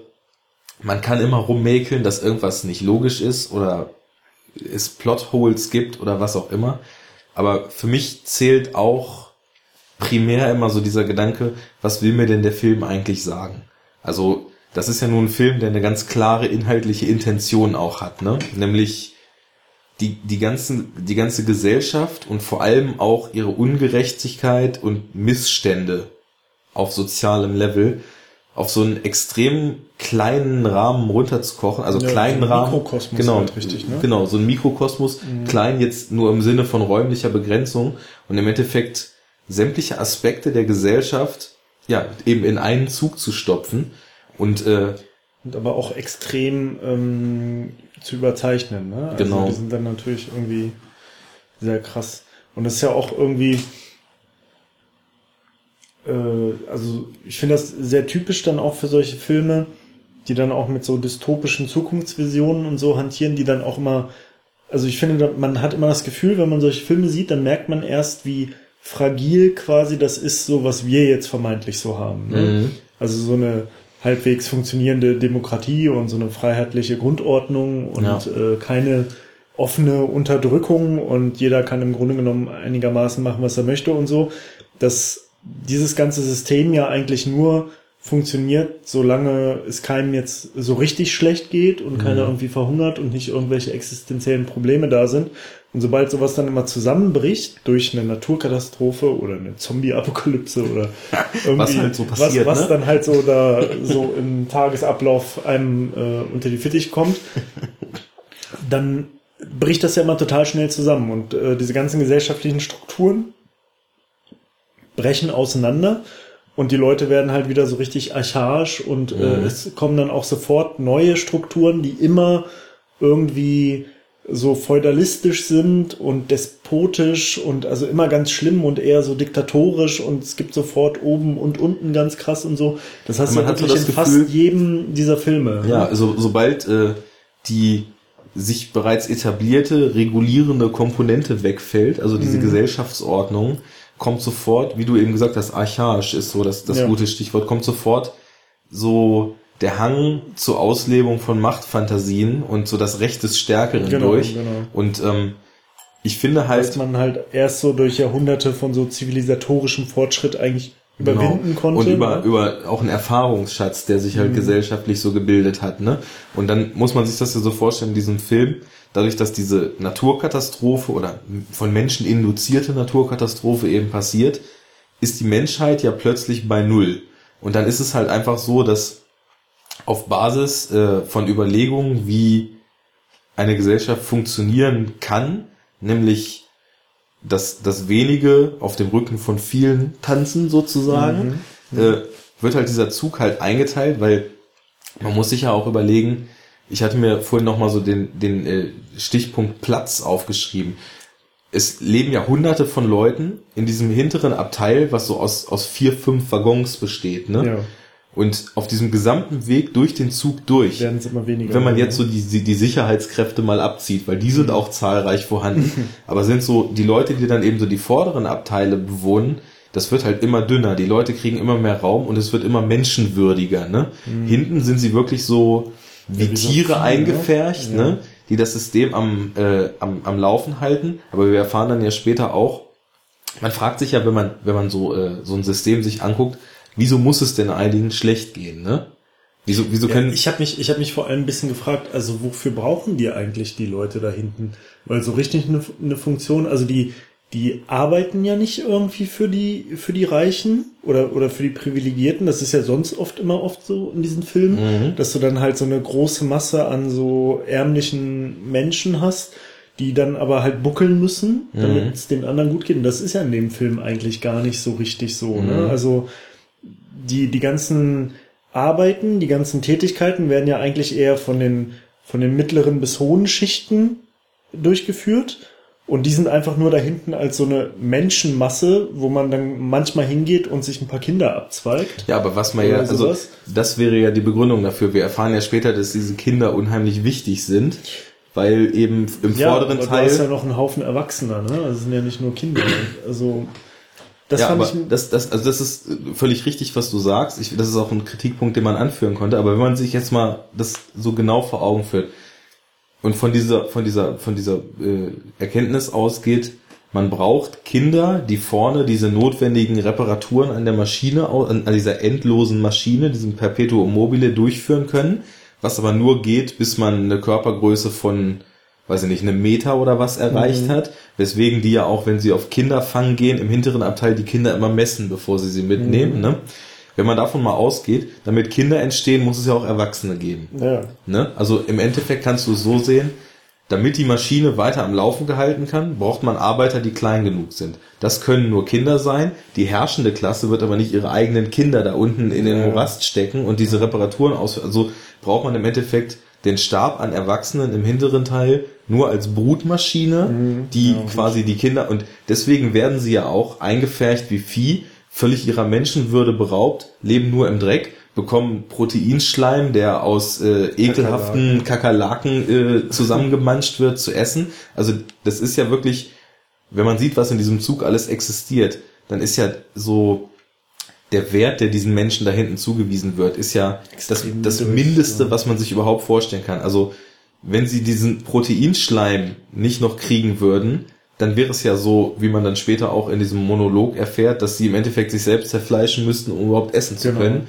Ja. Dann wären sie ja in so einem Gefängnis, was vollkommen von der Welt abgeschottet ist. Ne? Also das ist ja auch immer so eine Sache, man muss ja viel auch in dem Film, finde ich, so metaphorisch verstehen. Ne? Dieses, dieses ganze hintere Abteil ist ja im Endeffekt, ähm, ja, ist ja ein Gefängnis. Die sind da ja gefangen, die leben da ja nicht auf freiwilliger Basis, sondern ja werden durch eine Obrigkeit eben unterdrückt und kommen da halt auch nicht raus.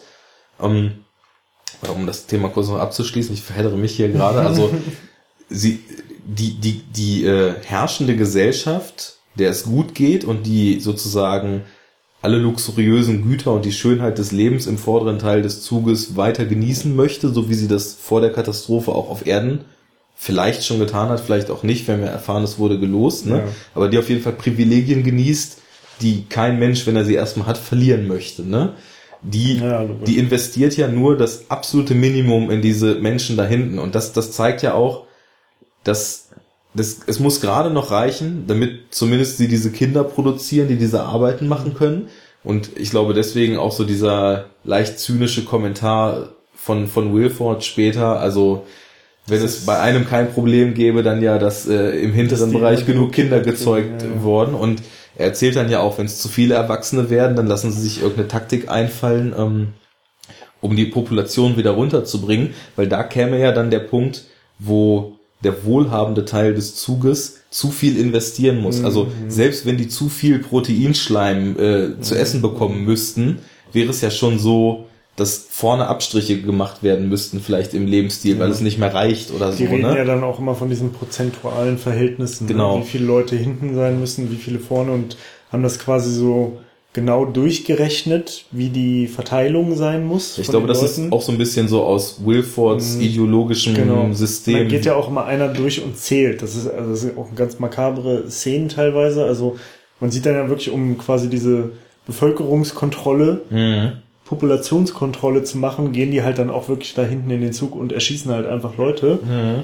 Aber halt systematisch und während das passiert, geht halt einer durch und zählt mit so einem Handzählgerät halt die Leute. Ne? Ja, wie und, Vieh halt, ne? Ja, das und, ist wirklich so systematisch. Ne? Und, und deswegen, da kommen wir dann nochmal zu dem zurück, was du eben gesagt hast, dass die ja in dem Sinne keine Funktion haben. Wenn man es jetzt mal, wenn man diese Vieh-Analogie wirklich zieht, wenn man jetzt in der Massentierhaltung Vieh einfärcht, dann soll einem die Kuh Milch und später mal Fleisch liefern. Ne? Mhm. Und der Mensch jetzt in dem Sinne als Vieh hinten eingefärcht, also ich habe, als du eben die Frage gestellt hast, auch gedacht, wo ist denn da der Sinn? Aber ich glaube, so mit diesen Kinder zu liefern, die vorn diese Arbeit machen können, das ja. reicht schon als Daseinsberechtigung, weil ja diese Gesellschaftsform, die Wilford da kreiert hat, in seinem verstrahlten Hirn darauf ausgelegt ist, eh bis in alle Ewigkeit zu ja, funktionieren, ne? Und da, da natürlich niemals jemand aus dem ja, vorderen Teil sein Kind opfern wird. Halt so, ne? so eine bestimmte Form von Balance, sagt er immer, ausgedacht ne? mhm. und findet das dann halt sozusagen nur gerechtfertigt und sagt, ja, jeder hat halt einen ihm angestammten Platz und den kann man halt nicht verlieren. Also es ist halt so diese Rhetorik, das ist wie im Mittelalter, ne? Also mhm. Also das ist, da wurde das ja dann auch gesagt und das hat ja dann die Kirche pro propagiert, mhm. so, ne? Ja, äh, das ist wieder eine schöne Analogie, dass du das sagst, weil Wilford wird ja auch in, in religiösem Stile beinahe Ja, so ja. gehuldigt in ja, dem nicht Film. nur ne? beinahe. Nee, Also nicht, das tatsächlich, stimmt. Heil sagen Wilford sagen die sie sagen ja auch mal der göttliche Wilford, Mhm. der barmherzige Wilford und äh, also da, da findet ja auch in den vorderen Abteilen so eine richtige Gehirnwäsche statt, was Mhm. man ja dann auch in der Schule mitkriegt. Sie sind dann ja irgendwann in dem Abteil, wo die Schule ist. Mhm. Und wo die kleinen Kinder halt wirklich von so einer fanatischen Lehrerin, äh, also wirklich total gebrainwashed werden und nur darauf gezüchtet werden, diesen Wilford als, als Übermenschen und als gottähnliches Mhm. Wesen zu sehen, der denen quasi das ganze Leben ermöglicht und die denen äh, total unreflektiert, begeistert einfach nur folgen und dann gibt's so richtig kleine Propagandafilmchen und so ein Zeug.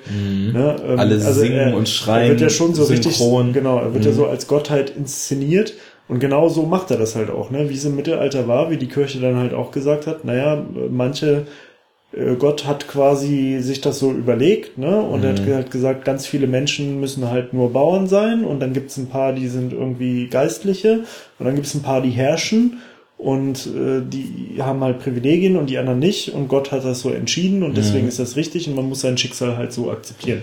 Ne? Und genau so macht er das ja auch. Er legt willkürlich eine, eine Gesellschaftsverteilung Ja. fest Was ja die gleiche Willkür wie damals Genau. ist. und sagt halt, das ist äh, von irgendeiner oberen Macht, in dem Fall er, Mhm. halt äh, legitimiert und ist wichtig, um sozusagen das große Ganze am Laufen zu halten und um irgendwie die Gesellschaft überleben Mhm. zu lassen. Und anders geht's halt nicht und jeder hat seinen Platz und das wird, also das, das zieht sich ja auch durch diesen Film. Also alle, alle Repräsentanten von diesem System äh, formulieren das ja auch immer so. Also diese Ja. Ministerin, Tilda Swan, äh, benutzt ja auch ständig diese Rhetorik, ne? Mhm. Und das fand ich nämlich auch ganz interessant. Sie, sie spricht ja immer so von Hut und Schuh. Ja, ne? ja, genau. Und das quasi, also die Schuhe sind äh, Mhm. die hinteren Abteile, ja, das sind halt nur die, auf denen getreten wird sozusagen. Mhm. Und vorne, das sind halt die Hüte, die auf dem Kopf sind, ne? Ja. Und äh, die Rollen dürfen auf keinen Fall vertauscht werden und jeder hat halt seinen Platz. Und einen Schuh stellt man sich ja auch nicht auf den Kopf, Ja. sondern den zieht man halt an am Fuß und einen Hut tut man halt auf den Kopf und Aber ich finde halt So- dieses, diese, diese Metaphern alle überaus gelungen, ne? Also, Ja, ja. Ähm, mir war das, also so, so in der Wirkung, auch was du eben noch mit Wilford so ein bisschen ausgeführt hattest, schon natürlich aufgefallen, dass er so diese, diese ganz starke Führerfigur ist. Aber wenn man es nochmal so ein Stückchen zurückdenkt, dass die ganze Menschheit ja quasi bei Null angefangen hat, dann ist ja sogar diese ganze Geschichte um den Zug quasi so eine Analogie darauf, wie Gott die Welt geschaffen hat. Ne? Also Wilford hat ja den Zug geschaffen, der alles enthält, was der Mensch braucht und hat ihn, hat den Raum für die Menschheit nach dem Punkt X zum Leben geschafft, wo die Gesellschaft komplett neu drin entsteht, ne? Und das ist ja so, wenn du jetzt sagst, Gott hat die Welt geschafft und wird dann als Gott verehrt, ne? Dann hat er ja auch den Menschen den Raum zum Leben. Ja, wobei, also ich finde, da drängt sich ja eigentlich fast noch mehr nicht die Analogie von der Schöpfung, sondern diese Sintflut-Analogie Analogie auf, ne? Mit der Arche. Ja, Also aber eigentlich das hat stimmt, er- also wäre er ja eher. Noah als Ja, also eigentlich hat er ja eher, es gab ja Mhm. die Katastrophe und alle sind gestorben und er hat eine Arche erschaffen, ähm, die halt einen Teil der Menschheit irgendwie rettet und hat da ja auch alles reingepackt, was die Menschen brauchen. Mhm. Nun weiß, weiß ich nicht, wie genau die soziale Verteilung in der Arche war. Ob das dann auch so war wie in dem Zug. Aber die Analogie drängt sich mir gleichzeitig auch noch auf. Wobei es ist halt eine Mischung. Ne? Also da ist dann ja Noah der Mensch, der das macht. Noah ist ja nur ein Mensch, kein Gott. Aber er kriegt ja von Gott den Auftrag. Also sozusagen ist er eigentlich Noah und Gott selber. Ne? Aber auf jeden Fall gibt's so diese Analogie. Ne? So Ja, aber der- Noah, Noah hat ja noch, war, hat ja noch Gott gedient sozusagen, ne? Wobei, Ja, ja. Er hat das ja Gott, also wenn ich, ich bin nicht so bibelfest, aber der, der Auftrag kam von Gott. ja, Noah hat mit Gott geredet und dann hat Noah halt die Arche gebaut, Mhm. weil er durch Gott wusste, es kommt jetzt irgendwie die Sintflut Mhm. Und alle müssen sterben, außer die, die auf der Arche sind. aber ich glaube nicht, dass Noah in seiner Arche eine dystopische Gesellschaftsordnung Ja, das angestrebt wissen wir hat. nicht. Da müssten wir, müssten wir mal Experten Vielleicht kann ja, fragen. vielleicht kann ja ein bibeltreuer Christ, der uns zuhört, das vielleicht auch nochmal in die Kommentare Äh, reinschreiben. Von den vielen, die uns wahrscheinlich zuhören. Ja, werden. selbstverständlich. Also, äh, Und äh, ja, die haben wir ja alle abgeschreckt letzte, letztes Mal, weil wir die ganze Zeit immer nur äh, äh, wir haben unseren Faith Kraft, verloren. Kraft, Kraftausdrücke benutzt haben. Ja, was willst du machen, wenn James Franco da vorlegt, ne? Das, das geht nicht anders. So, aber was ich eben noch sagen wollte mit den Metaphern, Schuh und Hut ist da ja auch irgendwie total gelungen, weil auf dem Schuh und vor allem der Schuhsohle lastet ja das ganze Gewicht mhm. des Körpers und der Hut hat ja nur unter sich und nichts mehr über genau. sich, muss keinerlei Gewicht tragen und kann ja, sich auf dem nur Gewicht ab. Ja, genau. Ne? Naja, und ähm, insofern, also eine von vielen Metaphern. Ich habe halt ähm, jetzt, wo ich den Film zum zweiten Mal gesehen habe, ähm, ist mir sowieso viel mehr aufgefallen, noch wie, also dass, dass er sehr überzeichnet ist und viele Dinge drastisch darstellt, um sie in ihrer Wirkung auch irgendwie noch so ein bisschen zu verstärken. Das ist mir schon beim ersten Mal aufgefallen. Ähm, aber speziell dieser Monolog, den Curtis ähm, kurz bevor er bei Wilford ankommt, noch hält, ne? Und wo er wo so er da erzählt, wie das alles losgegangen genau, ist. Genau, wo er so erzählt, dass, dass am Anfang ähm, die Menschen halt noch, noch keine Versorgung bekommen haben und im Zug totales Chaos ausgebrochen war und sie dann angefangen haben, sich da mit Kannibalismus äh, zu ernähren im hinteren Bereich, weil sie sonst alle verhungert wären und so weiter. Da dachte ich beim ersten Mal so, hm, also das ist jetzt wirklich so ein bisschen over the top, wobei ich mich frage, wie ich, nachdem der ganze Film schon völlig over the top war, eigentlich auf die Idee kam, dass nun gerade das over the top gewesen ist. Aber heute habe ich irgendwie die, die ganze Story auch viel mehr noch als so eine Metapher einfach dafür, dass das du, glaube ich, dir vorhin auch nochmal so notiert, wie, wie weit und zu was für extremen Dingen der Mensch getrieben wird, wenn er in solchen extremen Verhältnissen leben muss, ne? Und wie mhm. Durch so ein, durch so eine Unterdrückung von oben und ähm, ja, so, so ein äh, Diebstahl an der Menschenwürde, nenne ich es mal, wie, wie krass sich so die, die Hemmschwellen im Handeln des Menschen verändern. Ne? Ja. Ne? Also dafür habe ich das auch mehr so metaphorisch aufgefasst. Die Geschichte ist natürlich richtig, richtig heftig, wenn er da erzählt, wie sie da am Anfang die Armen und äh, die, die, die, die Schwachen und äh, Jungen mehr oder weniger äh, angefangen haben zu töten und aufzuessen und dann ja auch über seine eigene Backstory so ein bisschen was preisgibt. Aber das passt eigentlich schon ziemlich gut, weil im Endeffekt geht es ja darum, wie, wie weit geht der Mensch dabei für seinen eigenen Vorteil andere zu unterdrücken mhm. mhm. und, ja, und äh, halt auch einfach wenn wenn wenn Situationen ausweglos sind wenn es dann wirklich nur um um essentielle Dinge geht ne um mhm. Überleben genau also wenn es ein Überlebenskampf ist und das ist ja auch eine Sache die äh, eigentlich immer in solchen Filmen thematisiert wird ne ja. weil solche Themen gibt's ja dann immer ne also wie ähm, Kannibalismus dann irgendwie, mhm. irgendwann, was weiß ich, du hast irgendeine so Gruppe, die irgendwo strandet mhm. und irgendwann haben sie halt keine Nahrung mehr und dann kommt sowas halt dann, okay, was essen wir jetzt die Toten vielleicht erstmal ja. oder nicht? Und dann geht das halt immer so weiter oder oder wie geht man mit Fremden um? Ich gucke jetzt zum Beispiel gerade sehr intensiv immer The Walking Dead, mhm. ne, was ja auch um eine Zombie-Apokalypse geht und da werden halt auch ständig solche Fragen thematisiert. Ne? Mhm. Also wie geht man mit anderen Menschen um? Und ähm, wie geht man Fremden gegenüber um und äh, klar, also die man ist halt viel schneller dann dabei, Leute umzubringen, ne? Mhm. Weil die dann halt einfach sofort eine super krasse Gefahr sind und weil auch quasi alle so selber so, ein, so eine Mikrogesellschaft gründen und gründen so Gruppen und sie sind allen anderen gegenüber feindselig äh, eingestellt, also nicht nur den Zombies, mhm. sondern auch vor allem anderen Menschen, weil die Menschen dann anfangen nur noch zu plündern und es gibt keine Gesetze mehr und keine auch niemand mehr, der Gesetze irgendwie durchdrückt oder so. Es gibt keine Sanktionen mehr. Da sind wir wieder Alle am Punkt von vorhin, ne?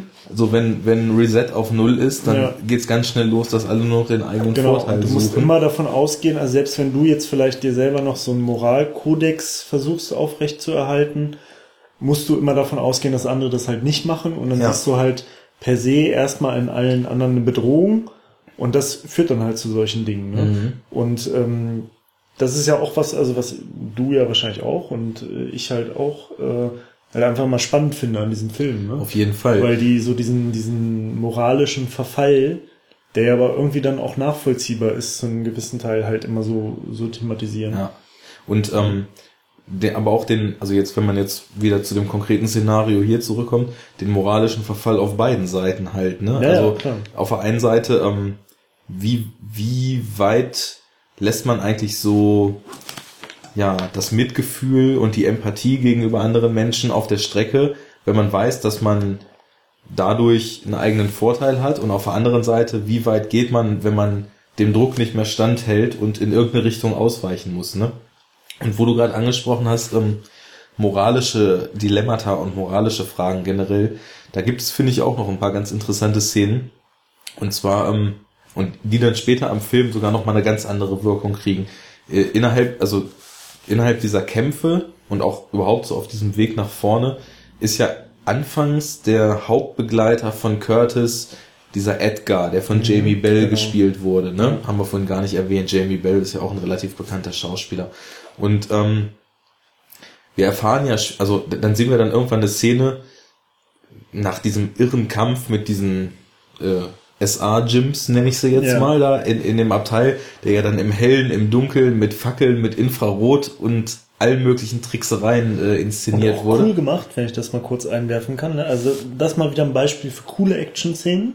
Ja, das würde ich Ja. absolut unterschreiben. Ähm, weil das war nämlich auch, also da finde ich, das hat also nicht dieses übliche Gebäsche, was wir halt immer haben auf äh, schnelle Schnitte und so. Ne? Das ist ja jetzt schon die gab es ja Standard nach- sogar, also in, gerade in der ersten Ja, Action-Szene das des Ding ist, Ausbruchs. die gab es, aber auch hier haben sie es irgendwie geschafft, dass man trotzdem alles erkennt und Ja. alles mitkriegt und dass es nicht so ein so ein unübersichtliches Gematsche wird. Mhm. Und was ich halt auch total prägnant fand, äh, es gab in diesen Action-Szenen, also zumindest in diesen Kampfszenen, äh, immer so eine Wackelkamera. Mhm. Ne, die hat auf so eine ganz bestimmte Art so gewackelt, was auch so eine Sache ist, die mich eigentlich total aufregen würde, ganz schnell normalerweise. Aber in dem Film hat das halt irgendwie gut geklappt so. Und obwohl, vor allem, obwohl der wirklich oft in diesen dunklen Zugabteilen, in denen sie ja da zu dem Zeitpunkt noch sind, also im hinteren Teil des Zuges, spielt und dann fahren sie ja teilweise sogar durch einen Tunnel und so. Also du hast nicht so viel Licht, du hast relativ schnelle Schnitte, du hast eine Wackelkamera, aber selbst da ist es möglich, es so zu machen, dass es eigentlich abfuckt. Und zwar, und zwar, weil jede Einstellung genau durchdacht ist in diesen Szenen.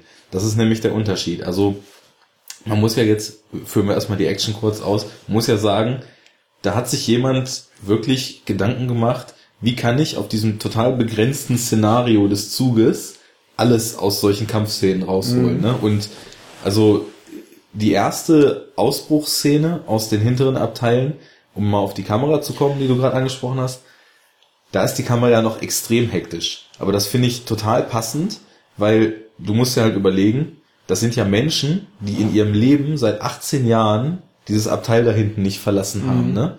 Und dann haben sie diesen Ausbruch geplant und plötzlich sind sie raus aus diesem Abteil, was sie noch nie waren. Und alles geht runter und drüber, es kommen Wachleute, hier wird sich geprügelt, sie müssen dieses Rohr da durchkriegen. Und ähm, da habe ich dann auch beim Schauen vorhin gedacht, wow, die Kamera ist ganz schön wackelig, aber irgendwie vermittelt es total extrem dieses Adrenalin, was die halt in der, in der äh, Zeit gespürt haben müssen.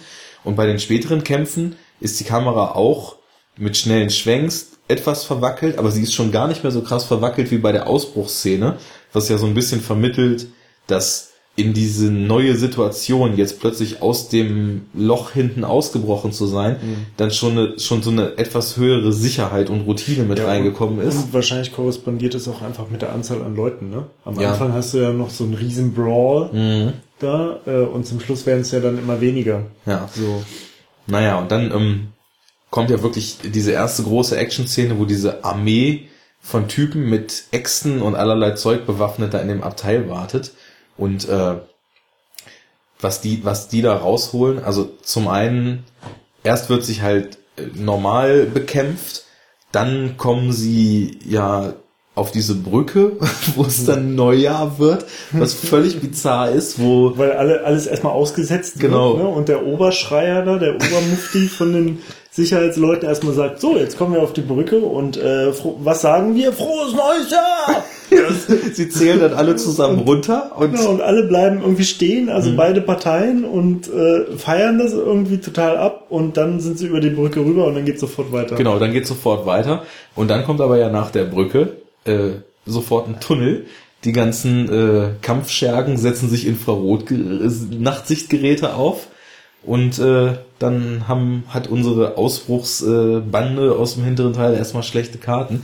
Aber da hast du ja in so einer, ja, die Action-Szene ist schon lang, lass mal sagen, zwischendurch fährt's ja immer so ein bisschen runter, wenn da Ansagen kommen und sowas, ne? Und lass mal zehn Minuten gehen. Ja.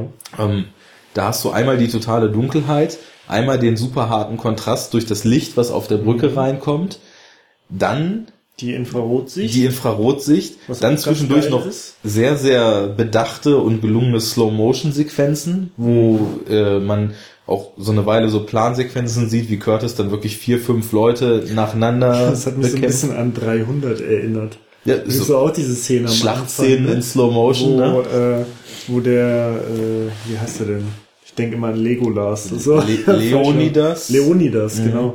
Wo er dann halt auch im Alleingang dann über dieses Schlachtfeld ne, und sich so vorkämpft und immer einen nach den anderen Mhm. so. Das hat mich so ein bisschen daran erinnert, aber nicht ganz so cheesy halt und nicht mit ganz so viel überzeichneter Comic Ja. Die, die Muskel-Porno-Optik, die macht's ja bei 300 aus, ne? Nee, und also ich, diese Action-Szene, die hat halt so innerhalb von relativ kurzer Zeit vier, fünf verschiedene Charakteristika, wo ich bei jedem sagen würde, das ist A, eine interessante Idee und B, gefällt mir das einfach total gut, wie es umgesetzt ist. Ne? einfach gut umgesetzt, ne? Und man muss ja auch noch dazu sagen, ähm, erstmal, wenn der Film losgeht, befindet man sich ja erstmal unheimlich lang nur komplett aus der Perspektive der Protagonisten in diesen hinteren Abteilen. Ne? Genau, man weiß Und- gar nicht, was vorne abgeht, ne? Genau, man, man, man, man kriegt niemals, wie das vielleicht andere Filme machen würden, mal so einen Schnitt nach vorne oder so, sondern man ist komplett in der Ego-Perspektive der Protagonisten gefangen und ich glaube, deswegen reißt der Film mich auch so mit und äh, fühlt sich so Videogame-mäßig an. Du kämpfst dich im Endeffekt als Zuschauer mit denen zusammen nach vorne. Ne? Du bist immer nur genau da, wo Curtis gerade ist. Ne? Also der Film Er verlässt diese er verlässt die Diese Perspektive Handlungsebene nicht, nicht, genau, ne? und hat ganz klar seinen Erzähler und du hast halt auch nicht halt- diesen, diesen allwissenden Erzähler, sondern so einen halt ganz subjektiven. auch wieder so ein, äh, so ein Zeichen für diese, oder so ein Beleg für diese Straightforwardness ist. Auf ne? jeden also Fall. Dieses super geradlinige, Mhm. dass er also wirklich dann auf mehreren Ebenen quasi unterstützt und symbolisiert wird. Ne? Mhm. Also physisch von der Erzählperspektive, von dem, was du siehst, dann einfach von diesem Setting Mhm. ne? und einfach von der Tatsache, dass es von hinten nach vorne geht und so. Also es ist super konsequent einfach so. Ja, ne? absolut. Also dieses Paradebeispiel für Geradlinigkeit. Und ich glaube, das mag ich auch, dass, dass da so eine ganz klare Idee, wie das umgesetzt werden soll, verfolgt wird und Aber von der das- auch niemals das abgewichen haben wir ja wird. auch ne? schon, glaube ich, gemerkt, dass irgendwie Geradlinigkeit bei Filmen so eine geile Sache bei uns ist, ne? Ich Auf jeden Fall, also- Terminator war ja gleich am Anfang, ist ja auch ein ziemlich gutes Beispiel für einen geradlinigen Film, so. ja, Ne? und Äh. ja, ich glaube, Gradlinigkeit äh, schätze ich, also ich schätze auch Komplexität und Verworrenheit, ne? aber Gradlinigkeit ist auf jeden Fall ein Auch im echten Leben, ne? Immer gerade stehen bleiben und so, ne? Natürlich. Aber ne, Muskel anspannen. Wie es auch die Typen in den Masken tun. So, und worauf ich jetzt hier die ganze Zeit hinaus wollte, die Moral, ne? Die Moral. Die ja. Moral von der Geschichte. Es gibt da diese Szene, wo dieser Edgar, der die ganze Zeit eigentlich so Curtis rechte Hand war, und wo wir später auch noch erfahren, dass Curtis ihn ja. sogar großgezogen hat, ne? Ähm, es wird halt gekämpft und Edgar wird von einem dieser zwei, ja, schon etwas fortgeschrittenen in ihrer Technik bösen Schergen Ja, da. das, sind- so die, die, die Chef, Die- die- die äh, Chef Boss-Bodyguards, ne? So, Ja. ne? Die halt auch so offensichtlich so Nahkampf geschult sind. Genau, also die auf jeden Fall kampfmäßig am meisten Skills haben. Er wird von dem einen gefangen und auf der anderen Seite läuft Tilda Swinton gerade weg, will auf so eine Tür zu und da auch so ein Und halt flüchten, ne? Flucht und die Tür wahrscheinlich verschließen. Und Curtis ist halt Genau in der Mitte. genau in der Mitte und steht vor der Wahl, dem Traum folgen, dieser Vision, die man schon immer hat, dieses System zu stürzen. Also Also so, halt auch an das große Ganze zu denken, Genau, so ans das- das- Kollektiv, ne? genau. an viele andere Leute. so, oder halt seinem ja, besten Freund, den er sein, sein halbes Leben schon kennt und den er großgezogen hat, in, diese, in dieser Situation zu retten, aber das große Ganze dafür zu opfern. Ne? Und das ist so die erste krasse moralische Zwickmühle, die da so Ja. eingebaut Und wird. vor allem, also das Krasse ist, finde ich, auch, wie er sich entscheidet, weil das ist ganz selten in Filmen. Mhm. Also er entscheidet sich nämlich gegen, dagegen, seinen Kumpel zu retten und äh, folgt halt der äh, Tilda Swan, damit er sie halt gefangen nehmen kann, ne? Und dadurch Swinton. halt auch Swinton. ja. Tilda Swinton, damit er sie dann sozusagen als Geisel nehmen kann und auch als Druckmittel einsetzen kann und damit sie halt weiterkommen durch den Zug. Genau. Ne? Und äh, entscheidet sich halt dafür, weil er sagt, okay, das ist jetzt wichtiger für das Fortkommen dieses Aufstandes sozusagen.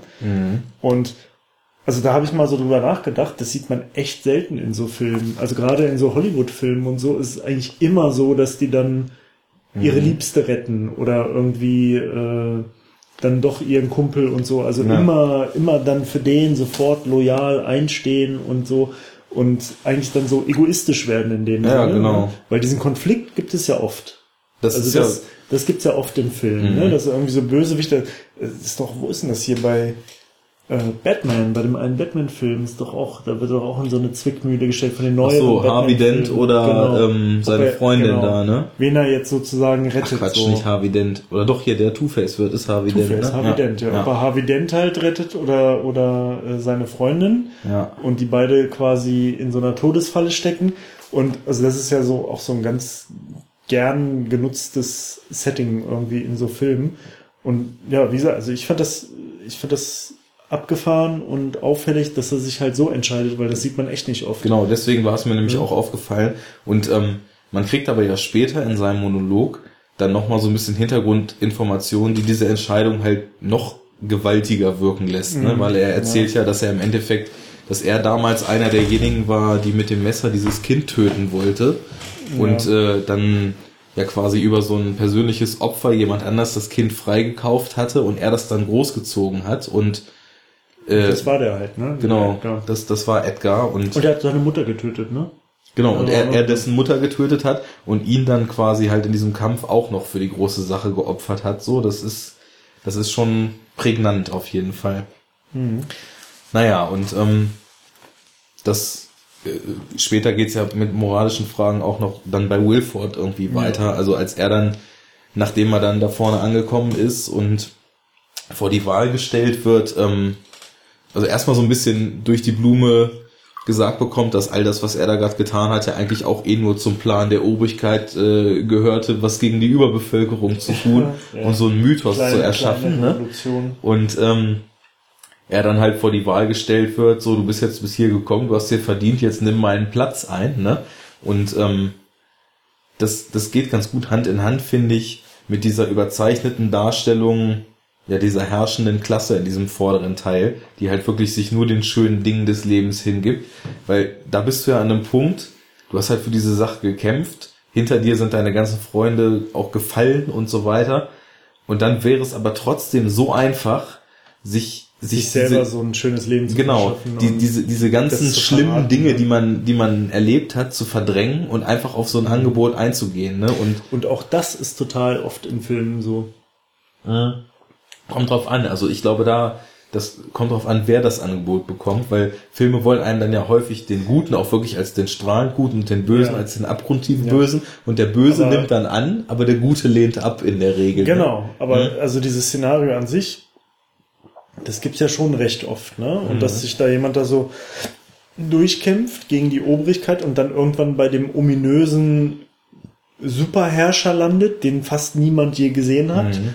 Und der irgendwie so in ganz geheimnisvollen Umständen lebt und dann gibt's da halt so einen Dialog und der meistens versucht dann tatsächlich halt der Bösewicht dann diesen Menschen noch auf seine Seite zu ziehen Ja. und er lockt ihn halt dann mit all diesen Privilegien, die er quasi bieten kann. so. Mhm. Aber dadurch, durch das, was man hier erfährt, ist es ja auch eh schon so, du fieberst halt die ganze Zeit mit Curtis mit und erfährst dann halt kurz vor diesem Gespräch, in dem diese moralischen Fragen aufkommen, viele Dinge über ihn, die ihn halt überhaupt nicht mehr in so einem Heldenlicht erscheinen lassen. Ne? Und Ja. durch diese Geschichte, die er erzählt aus der Vergangenheit, wie das im Anfang äh, dieser, dieser Zugreise so gewesen ist, dass die da sich gegenseitig dann äh, verspeist haben und so alles an Menschenwürde völlig über Bord geworfen haben, kriegt ja sein ganzes Handeln auch eine total andere Motivation. Man, also ich habe dann plötzlich das Gefühl gehabt, dass er halt nicht einfach nur irgendwie so eine Heldenfigur ist, sondern dass er diese ganze Revolution und dieses ganze Stürzen des Systems im Endeffekt losgetreten hat, zu machen. Ja, Und genau, weil er- so weil er, weil er Schuld als Antrieb hat und Genau. sich eigentlich sein ganzes Leben lang schon schuldig fühlt und vor allem, weil er ja auch versucht hatte, er hat ja dann gesagt, dass Leute da teilweise ihre Gliedmaßen geopfert haben, was ich alles einfach so metaphorisch verstehen würde, ne? Weil das, das ist Ja. halt over the top so, ohne Frage, aber Also er will sich so moralische Absolution erkämpfen. Genau, und das hat er damals versucht und wollte sich den Arm abschneiden und man sieht ja dann diese Narbe und er hat es dann Ja, halt einfach okay. nicht fertig gebracht, ne? Ja. Und das würde ich auch so ein bisschen einstufen als vielleicht so ein Moment, wo er versucht hat, über eine selbstlose Tat, das, was er vielleicht verbrochen hat davor und die, die schlechten Eigenschaften, die er hatte, so ungeschehen zu machen, aber daran gescheitert ist und daraus dann diese schuldgetriebene Motivation zieht, um dieses ganze System und so zu stürzen und allen Leuten, die darunter leiden, dann halt eine Verbesserung zu bringen, weil es nicht mehr reicht, einfach nur noch einmal ja, sich einen Arm abzuschneiden, ganz blöd gesagt, ne? Ja. Ja, er also, steht halt vor dieser klassischen Entscheidung, ne? Also du bist jetzt, er ist jetzt quasi an dem Punkt angekommen, wo er das System zerstören kann, Mhm. gegen das äh, sie die ganze Zeit aufbegehrt haben. aber halt auch unter dem Oder extremen was- Einfluss steht, sich davon Ja. vereinnahmen zu ja, lassen. oder es ne? halt einfach selber in die Hand nimmt, ne? Genau. Und das ist ja dann auch wieder sowas, wenn man das so ein bisschen weiterdenkt, gibt's das ja dann auch oft, äh, also dass du dann Gefahr läufst, selber dich davon korrumpieren zu lassen.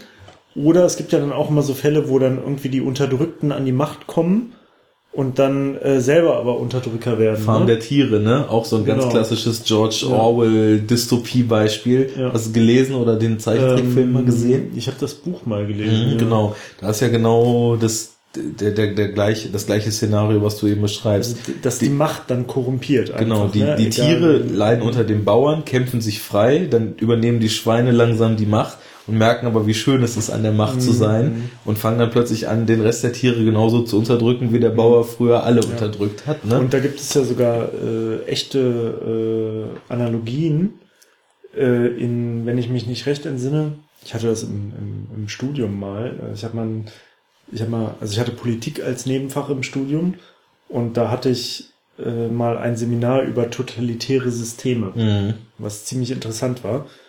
Und da ging es dann auch so um so Machtstrukturen und Unterdrückung und sowas. Ne? Mhm. Da hatte der Dozent so ein Beispiel, dass in Liberia, in Afrika, Mhm. das, also ich bin ja jetzt nicht ganz so geschichtsfest, ne? Das kann auch jetzt viel Halbwissen sein. Aber äh, wenn ich mich recht erinnere, war es halt so, äh, dass Liberia so die Gründungsgeschichte hatte. Das sollte sozusagen ein Land werden für in den USA unterdrückte Schwarze, Mhm. also Afroamerikaner, ähm, sozusagen als, als Zuflucht für die, die also vor dieser Unterdrückung und dem Rassismus Also quasi in den das, USA das Israel für Afroamerikaner. ja, genau. ähm, äh, also dass denen so eine Art Zuflucht und Neuanfang bieten sollte. Mhm. Deswegen heißt es auch Liberia, ne? Ja. Freiheit. Und da ist es dann wohl so gewesen, also da, da, da haben aber schon vorher halt also indigene Afrikaner gelebt. Ja. Und dann kamen halt irgendwie die Amerikaner, die quasi vor der Unterdrückung und dem Rassismus geflohen sind. Mhm. Und das hat sich dann über die Jahre und Jahrzehnte dann aber ziemlich schnell wohl so entwickelt, dass letztendlich dann die aus Amerika eingewanderten Afrikaner die indigenen Afrikaner unterdrückt haben. Beziehungsweise halt dann auch so ein Gesellschaftssystem etabliert wurde, wo es so eine ziemliche Zweiklassengesellschaft gibt. Also ich weiß nicht, ob es jetzt wirklich Unterdrückung in dem Sinne war oder nicht. Dazu weiß ich jetzt echt aus dem Stegreif zu wenig darüber. Aber es hat sich auf jeden Fall so eine, so ein, so eine ähm, Ungleichverteilung der, der Rechte, Privilegien und Machtbefugnisse so Ja. etabliert, wo halt die, diese aus Amerika stammenden äh, Afroamerikaner oder Schwarzen halt dann oben standen. Ne? Völlig entgegen der Grundidee, die dem Genau. Ganzen eigentlich mal Und zu Füßen lag. ne? was ja aber im Grunde genommen halt auch ne, ein perfektes Beispiel Ja. dann aus dem echten Leben für so eine Struktur ist. Ne? Ja. wie dann irgendwie, also die Frage dann halt auch, ob also letztendlich, also ob, ob man eine Chance sozusagen hat darauf, das ist ja dann die Frage, die sich stellt, ne? Also gibt es, gibt es überhaupt eine Chance für Gerechtigkeit so oder korrumpiert Macht einfach egal wen und es gibt sozusagen ein natürliches Gefüge, das sich dann etabliert, dass irgendwie einige wenige Macht haben und viele, die keine Macht haben, unterdrücken. Es gibt So. ja tatsächlich irgendwie so, ja, meistens aus dem extremst konservativen Lager Stimmen, die sagen, eine Gesellschaft kann nur über dieses Klassensystem funktionieren. Über Ne? diese krasse Ungleichheit. Genau, so, ne? und über, ja genau, diese soziale Ungerechtigkeit halt eben auch, es würde nur gehen, wenn ein Prozent auf dem Rücken der restlichen äh, 99 äh, den Tango tanzt, ne? Da bin ich ja überhaupt gar kein Anhänger von. Ja. Ne? Also das, Kurzes, kurzes äh, Enough Talk Statement dazu, das ist Bullshit. das ist absoluter Bullshit, dass wir das schon mal klargestellt haben. Aber ähm, ich glaube, also da, da müsste man wahrscheinlich, äh, was so historische Ges- Gesellschaftsentwicklung und vielleicht auch mal Versuche zu Alternativkonzepten, falls es sowas gab, wahrscheinlich Ja, noch guck mal, besser. du könntest ja, du könntest ja, also als ganz großes Beispiel kannst du ja quasi Sozialismus nehmen, ne? Mhm. Sozialismus galt dann ja auch als Gegenentwurf und hatte dann ursprünglich äh, natürlich, also per se das Ansinnen, ne, Machtverhältnisse aufzubrechen und halt den Leuten auch, also ähm, eine Gerechtigkeit und eine Gleichheit anzustreben und so eine Klassenlosigkeit zu etablieren und dass halt irgendwie alle die gleichen Chancen haben und dass es allen gut geht und so. Und im Endeffekt ist es halt auch nur ein mieser, heftig großer, diktatorischer äh, Gewaltapparat geworden. in dem ne? sich vor allem die Also- Leute in den Machtpositionen völlig entgegen der Ideale, für die sie offiziell einstanden, auch wieder auf äh, unlautere Art bereichert Ja, haben genau. und auch über die Überdrückung der Masse, äh, über die Unterdrückung der Masse sich selbst in eine Situation Genau. gewirtschaftet hatten, in der sie auf jeden Fall wesentlich privilegierter waren, was ja, Ja. eigentlich bei so einer völlig angestrebten Gleichheit überhaupt nicht dazu Ja. kommen dürfte. Was ja dann auch wieder die Frage aufwirft, irgendwie, also geht das überhaupt sozusagen, ne? Mhm. Oder führt das zwangsweise zu sowas? Also ist, was ist stärker? Ist die Idee stärker? Ne? Die Idee von einer, sage ich jetzt mal eher utopischen Gesellschaft? Oder halt diese, diese, diese Machtgefüge und die Wirkung halt auf Menschen, die das Mhm. hat, ne? Und ich meine, das, das macht nun irgendeine Anziehungskraft und irgendeine Wirkung auf Menschen hat, das kann man ja nicht das von der Hand absolut weisen. nicht bestreiten. So, nee. also das können wir jeden Tag äh, sehen, wenn wir die Nachrichten anmachen oder in eine beliebige Zeitung schauen oder einfach nur mit offenen Augen durch die Welt gehen. Ähm, Das kann einen ja in den kleinsten Situationen schon begegnen. Also ich glaube, es gibt aber auf jeden Fall ganz gravierende Unterschiede, was so die persönliche Psyche des Menschen betrifft, Ja, wie, ja, wie anfällig man Ja. für solche Machtausnutzungstendenzen ist und äh, wie viel Gewinn man auch daraus zieht, Macht über andere ja. zu haben. Und, ne? oder, oder vielleicht auch welche, welches Opfer es bedeutet, äh, sich dagegen zu entscheiden. Ja. Das ist ja dann auch eine Sache. Ne? Also das ist ja auch bei Menschen unterschiedlich verteilt. Also wenn du zum Beispiel ganz wenig hast und ähm, äh, von der Hand in den Mund lebst und nicht viele Optionen hast und solche Geschichten, dann musst du, wirst du dich ja wahrscheinlich so einem Machtgefüge schneller hingeben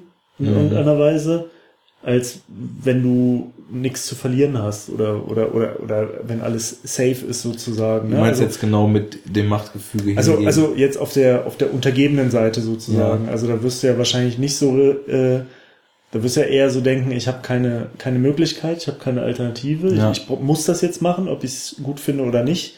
Ja, und dann fügst du dich diesem ganzen Ding. Und wenn du jetzt vielleicht ein bisschen mehr Ressourcen hast und ein bisschen mehr Chancen und sowas, kannst du bist du natürlich viel eher in der Position und kannst viel leichter irgendwie sagen, so, ähm, nee, ich äh, handle nach Ideologie ja. und nicht nach äh, persönlichem Vorteil irgendwie. Ja, da sind wir ja Beispiel, wieder ne? bei diesem ja, Entscheidungsgefängnis, in das man zwangsweise, wenn man sich am unteren Ende der Leiste befindet, durch diese soziale extreme Ja, Ungerechtigkeit hast zwangsweise halt irgendwann reinmanövriert Optionen, wird. ne? Ne? Ja. Also irgendwann, genau wie du sagst, kommt halt der Punkt, da hast du das Gefühl, du kannst dich nicht mehr entscheiden, Ja, weil es sonst an ganz elementaren Dingen fehlt, wenn du nicht so mitgehst, wie es dir diktiert wird. ja ne? und das, also das sieht man ja ganz, ganz easy jetzt in unserer Gesellschaft. Ne? Ich meine, man muss ja nur halt die, den untersten Bodensatz angucken. Ne? Hast du halt ein, ein Heer von, keine Ahnung, Arbeitslosen, Hartz-IV-Empfänger und sonst was, die halt auch so dermaßen drangsaliert werden und in so einem krassen Repressionssystem sozusagen sind oder, oder halt irgendwie so von so Sanktionen die ganze Zeit äh, drangsaliert, dass die ja auch kaum Handlungsspielraum haben Ja. und diesem System halt kaum entfliehen können. Ne? Ja, vor allem Ob sie jetzt auch wollen oder nicht so. in, in einem Und- gewissen Maße auch ähm,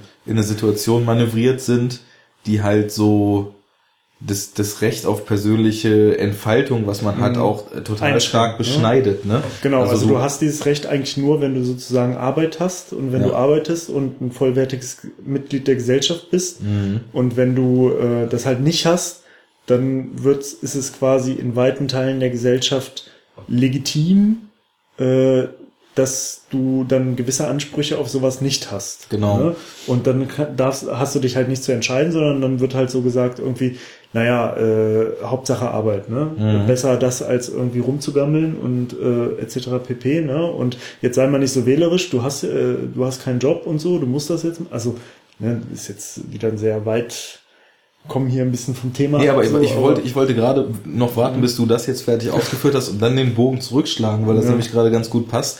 Weil nämlich, ich wollte gerade sagen, man, man merkt ja jetzt, wie die Gedanken, die in diesem Film stecken, uns zu so einer Grundsatzdiskussion über soziale Ungerechtigkeit, über Machtstrukturen Mhm. und so weiter leiten. Und das ist halt, finde ich, also neben der audiovisuell absolut überragenden Inszenierung, die wir ja Mhm. noch gar nicht so wirklich äh, angesprochen haben, ist das halt einfach so diese Kernqualität dieses Films, Ja. dass die halt diese diese Tendenzen, die es in der Gesellschaft heute definitiv gibt und die in meinen Augen auch schon viel zu krasse Ausmaße Ja. angenommen haben, Ja. in einen noch viel, also auf einen kleineren Raum runterschrumpft und So den Tendenzen aber ne? in dem in dem Raum noch weiterdenkt, genau und noch einen viel extremeren Charakter gibt und dann sind da so ein paar Variablen in der Gleichung und der Film spielt damit und äh, sagt, was passiert jetzt eigentlich hier, wenn man an Schraube X oder Y dreht, ne? Und das, jetzt Ja. sind wir ja wieder beim Film, ist das, warum ich den, also inhaltlich äh, Ja. eigentlich nur über den Klee loben kann. Und deswegen ist das ein guter Film, weil der sowas auslöst und deswegen ist Transformers scheiße. Das führt doch jetzt bitte nochmal weiter aus.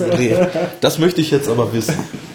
naja, ich meine, hast, hast du jemals, guck mal, also hast du jemals, hat ein Film wie Transformers oder so irgendwelche weitergehenden Gedanken in dir ausgelöst? Oder Natürlich irgendwie nicht. dich überlegen lassen, hm, hier Thema so, Machtstruktur, Gesellschaft, Utopie, Zukunft, bla bla bla. Nein. Passiert halt nicht, ne? Aber das ist interessant, Also- dass du Transformers ansprichst, weil wir können ja jetzt nochmal so ein bisschen so auf die formellen Qualitäten des Films überlenken und das dann irgendwann auch bald mal abschließen. Ich habe vorhin sogar an Transformers gedacht. Und, und zwar, ja, und zwar ähm, in der letzten Szene des Films, nachdem sie die Tür gesprengt haben und der Zug halt kollabiert und sich diese Lawine löst und ein Teil des Zugs von der Strecke geschmissen wird und der Rest ähm, in dem Schnee dann sich so auf, äh, ja, wie so eine Ziehharmonika aufschiebt und dann da äh, zu, zum Stehen kommt. Es ist ja wirklich so, da, die ganzen Außenaufnahmen, den sieht man auch an, dass Snowpiercer kein großes Budget hatte. Naja, ne? das ist alles also das ist so halt genau, das ne? ist das ist relativ äh, billig getrickst, also gerade so diese Eiswelt, ne, und so die Ruinen der der verbleibenden äh, Gebäude, Schiffe und so weiter, was von der Menschheit halt übrig geblieben ist. Das sieht schon fast wie in einem Computerspiel teilweise aus, ne? Aber der Film schafft es halt, dass du so sehr über das Geschehen im Zug zum einen, aber auch über das inhaltliche Geschehen und äh, so diese Charakterdynamiken gepackt bist, dass es halt völlig egal ist. Und das ist das, was ich vorhin auch schon bei The Host erzählt habe. Ähm, Dass dir dann halt, genau. der, der Film setzt halt im Der Gegensatz zu ist so- Spektakel wie genau, Transformers der völlig Inhalt ist andere so Schwerpunkte. Stark, dass er Genau. äh, sowas einen verzeihen lässt und Transformers ist halt genau andersrum. Genau, der versucht Trans- halt nur über Schauwerte irgendwie mitzureißen. und, dadurch von der von der völligen Inhaltslosigkeit und der mega schlechten Mache dieses Films abzulenken. jo. Wie wie viele Blockbuster-Filme leider mittlerweile. Ja, im aktuellen Blockbuster-Kino ist das leider eine sehr ausgeprägte Tendenz. Naja, aber in Snowpiercer Darüber müssten wir auch mal irgendwas machen, ne? machen wir auch So noch. Blockbuster-Filme und deren Entwicklung. Ja, lass uns auch irgendwann einfach mal richtigen Mist gucken und dann mal versuchen, also so einigermaßen Ich- ich ohne bin ich ständig ja- in Rage zu Ich verfallen. bin ja auch immer noch dafür, dass wir uns eigentlich mal während des äh, Films schon hart betrinken sollten. ja, äh, das Wasting Away Konzept. Ne? Und äh, das gibt's doch. äh, Ja, ja, genau, das ist der, das das ist der ne, Wasting dem einen- Away Podcast, genau. Ja, genau. Äh, Filme, die man nur mit Alkohol ertragen kann. Und Das würde ja gut passen zu sowas, wenn man so Trash-Scheiß guckt oder so Sachen, über die man sich dann gut aufregen kann. ja, Äh, Das müssen wir auf jeden Fall mal machen. Das ist sowieso was. Andere Podcasts entwickeln immer in den Sendungen Ideen für Sendungen, die noch kommen und machen es dann nie. Also wir müssen auf jeden Fall auch anfangen, tausend Sendungspläne in der Sendung. Müssen wir auf jeden Fall vorlegen dann. Ja, so, aber was ich jetzt sagen wollte, ne, also äh, was, was mir auch positiv aufgefallen ist, man sieht halt, es war nicht viel Budget für Animation da Dann haben sie bei diesen Außenaufnahmen ein bisschen gespart, weil die halt einfach nur so ein bisschen so den Ton setzen Mhm. und sie haben halt ganz bewusst dann auch den Kontrast sehr hoch gedreht, dass es gar nicht so doll auffällt, ne? Aber dann, wo es wichtig wird, bei den letzten Szenen mit Wilford zum Beispiel, ne? Diese Maschine ist unheimlich gut getrickst, finde ich, ne? Also das, Aber die ist ja gar nicht, also das, die war ja jetzt, also zumindest so dieses Mechanische, was man gesehen hat, war jetzt eigentlich nicht so CGI getrickst. Also ich hätte ne? gedacht, dass das, was um Oder- sie rumgelaufen ist da, also es, es waren sehr viel gebaute Kulissen im Film, Genau. auf jeden Fall, Ja, aber also- dass so dieses, was um sie rumgelaufen ist und da rausgekommen ist und so, dass das schon animiert war, Warte hätte mal, ich gedacht. ganz vorne in diesem Ding, wo Wilford drin genau, war? se- sein Raum und dann hat er doch, ähm, hat er doch Curtis irgendwann die Frage gestellt, wann warst du eigentlich das letzte Mal allein in dem Zug, nimm dir mal deine Mhm. Zeit und er stand in diesem in diesem Kreis aus so. Bolzen, die sich so um ihn rumgedreht Ich haben. glaube Und- nicht, dass das CGI war. Okay. Also, Also für mich sah das sehr echt aus. gut, dann sagen wir es mal so. Und, und ich glaube nicht, dass, also wie gesagt, CGI, die so aussieht, dass das so echt wirkt, konnte der Film sich, glaube ich, nicht leisten. Okay. Also würde, würde ich jetzt schätzen, weiß ich nicht. Aber ich fand, das sah aus, als wären das echt gebaute mechanische Vorrichtungen. Mhm. Ja, wir haben jetzt leider das Making-of nicht mehr geguckt, aber das wäre vielleicht mal ganz interessant Ja. zu sehen. Naja, das reichen wir nach oder auch nicht.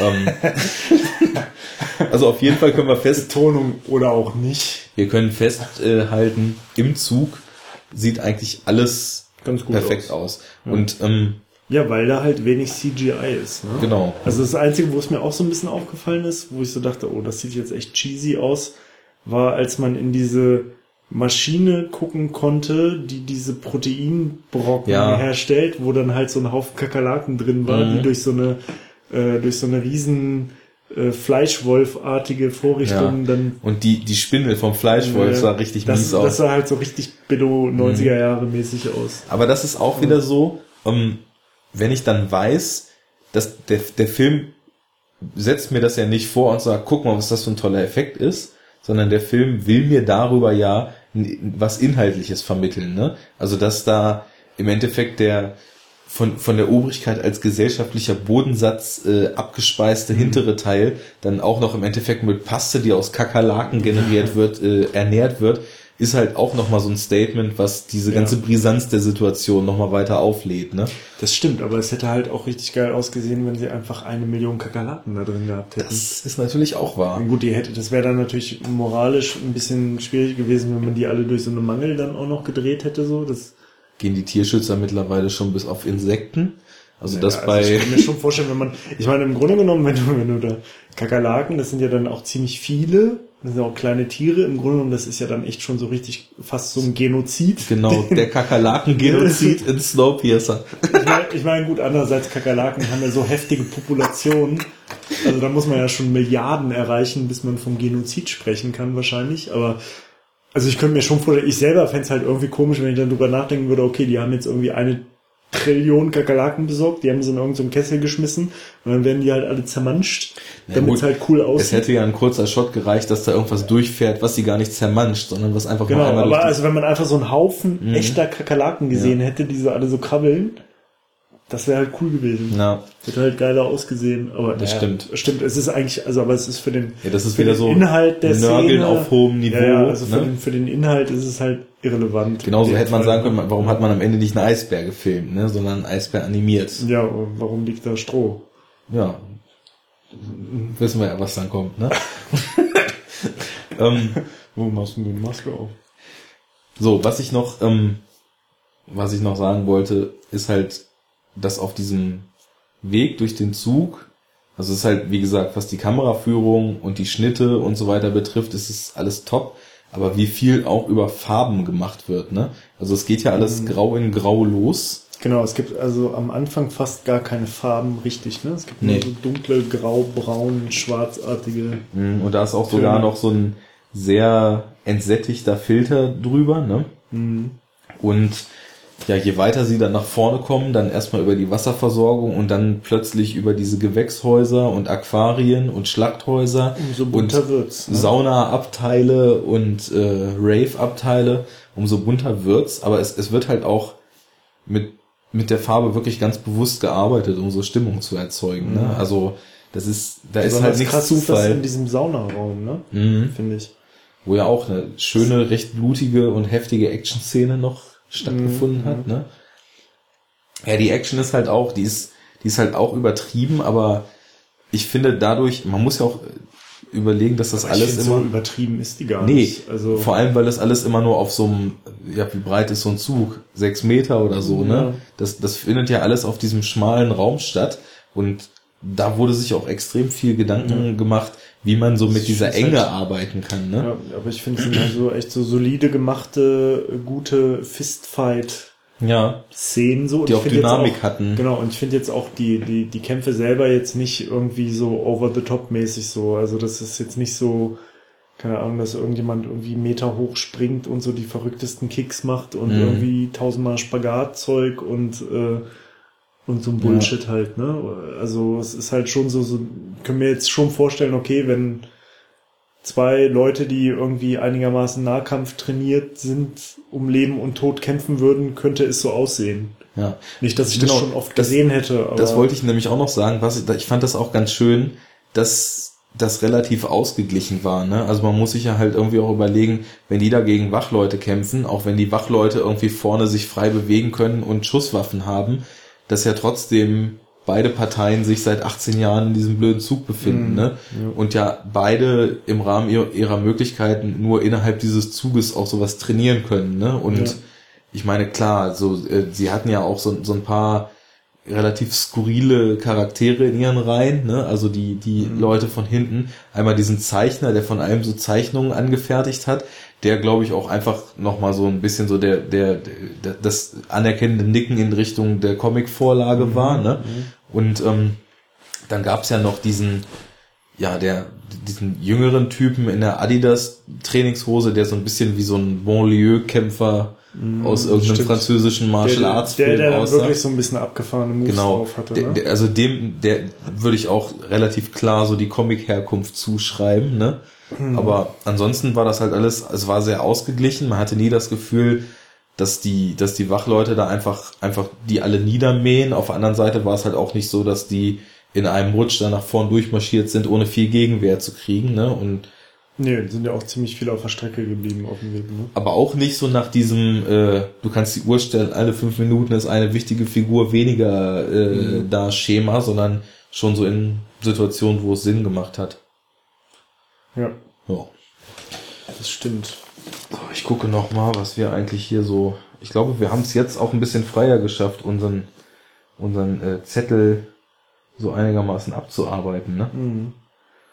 Ach so, ähm, genau. Was mir noch aufgefallen war, ich meine, ist natürlich auch so ein bisschen Ehrensache, dass dann äh, Bong auch noch äh, koreanische Schauspieler, die auch koreanisch sprechen, äh, in den Film einbaut. Und das macht natürlich auch nur Sinn, ne? Also wenn dieser Zug die Rettung der Menschheit ist, dass dann halt, es wurde auch auf Französisch gedolmetscht zwischendurch, Ländern, ne? ja. Dass Asiaten drin sind und Europäer drin sind und Amerikaner drin sind. Aber was halt ganz schön war, das war mir noch aufgefallen, wie mit dieser Sprachbarriere zwischen äh, Curtis und dem Koreaner ge ge äh, gearbeitet wurde, weil sie haben ja manchmal diese Computer benutzt, So ne? Übersetzungscomputer. Genau. Ja. Und manchmal hat ja auch ähm, der Kang Song oder wie er im Film hieß, ähm, einfach so vor sich hingeredet und da hat man dann, da hat man dann so gemerkt, dass Curtis dann immer so ein bisschen abgeschwiffen ist und dann irgendwas darauf geantwortet hat, was teilweise so ein bisschen und teilweise gar nicht so richtig passte. Deswegen dauerte das so eine Weile, bis ich so, bis ich so bemerkt hatte, die kommunizieren ja gerade gar nicht miteinander. Er benutzt ja den Computer nicht, deswegen konnte Curtis äh, den Kang Song da gar nicht richtig verstehen. Mhm. Aber irgendwie hat aufgrund zu dieser gemeinsamen Sache manchmal in den entscheidenden Momenten diese Kommunikation halt schon Ja, geklappt, ja. wie zum Beispiel mit der Bombe am Ende.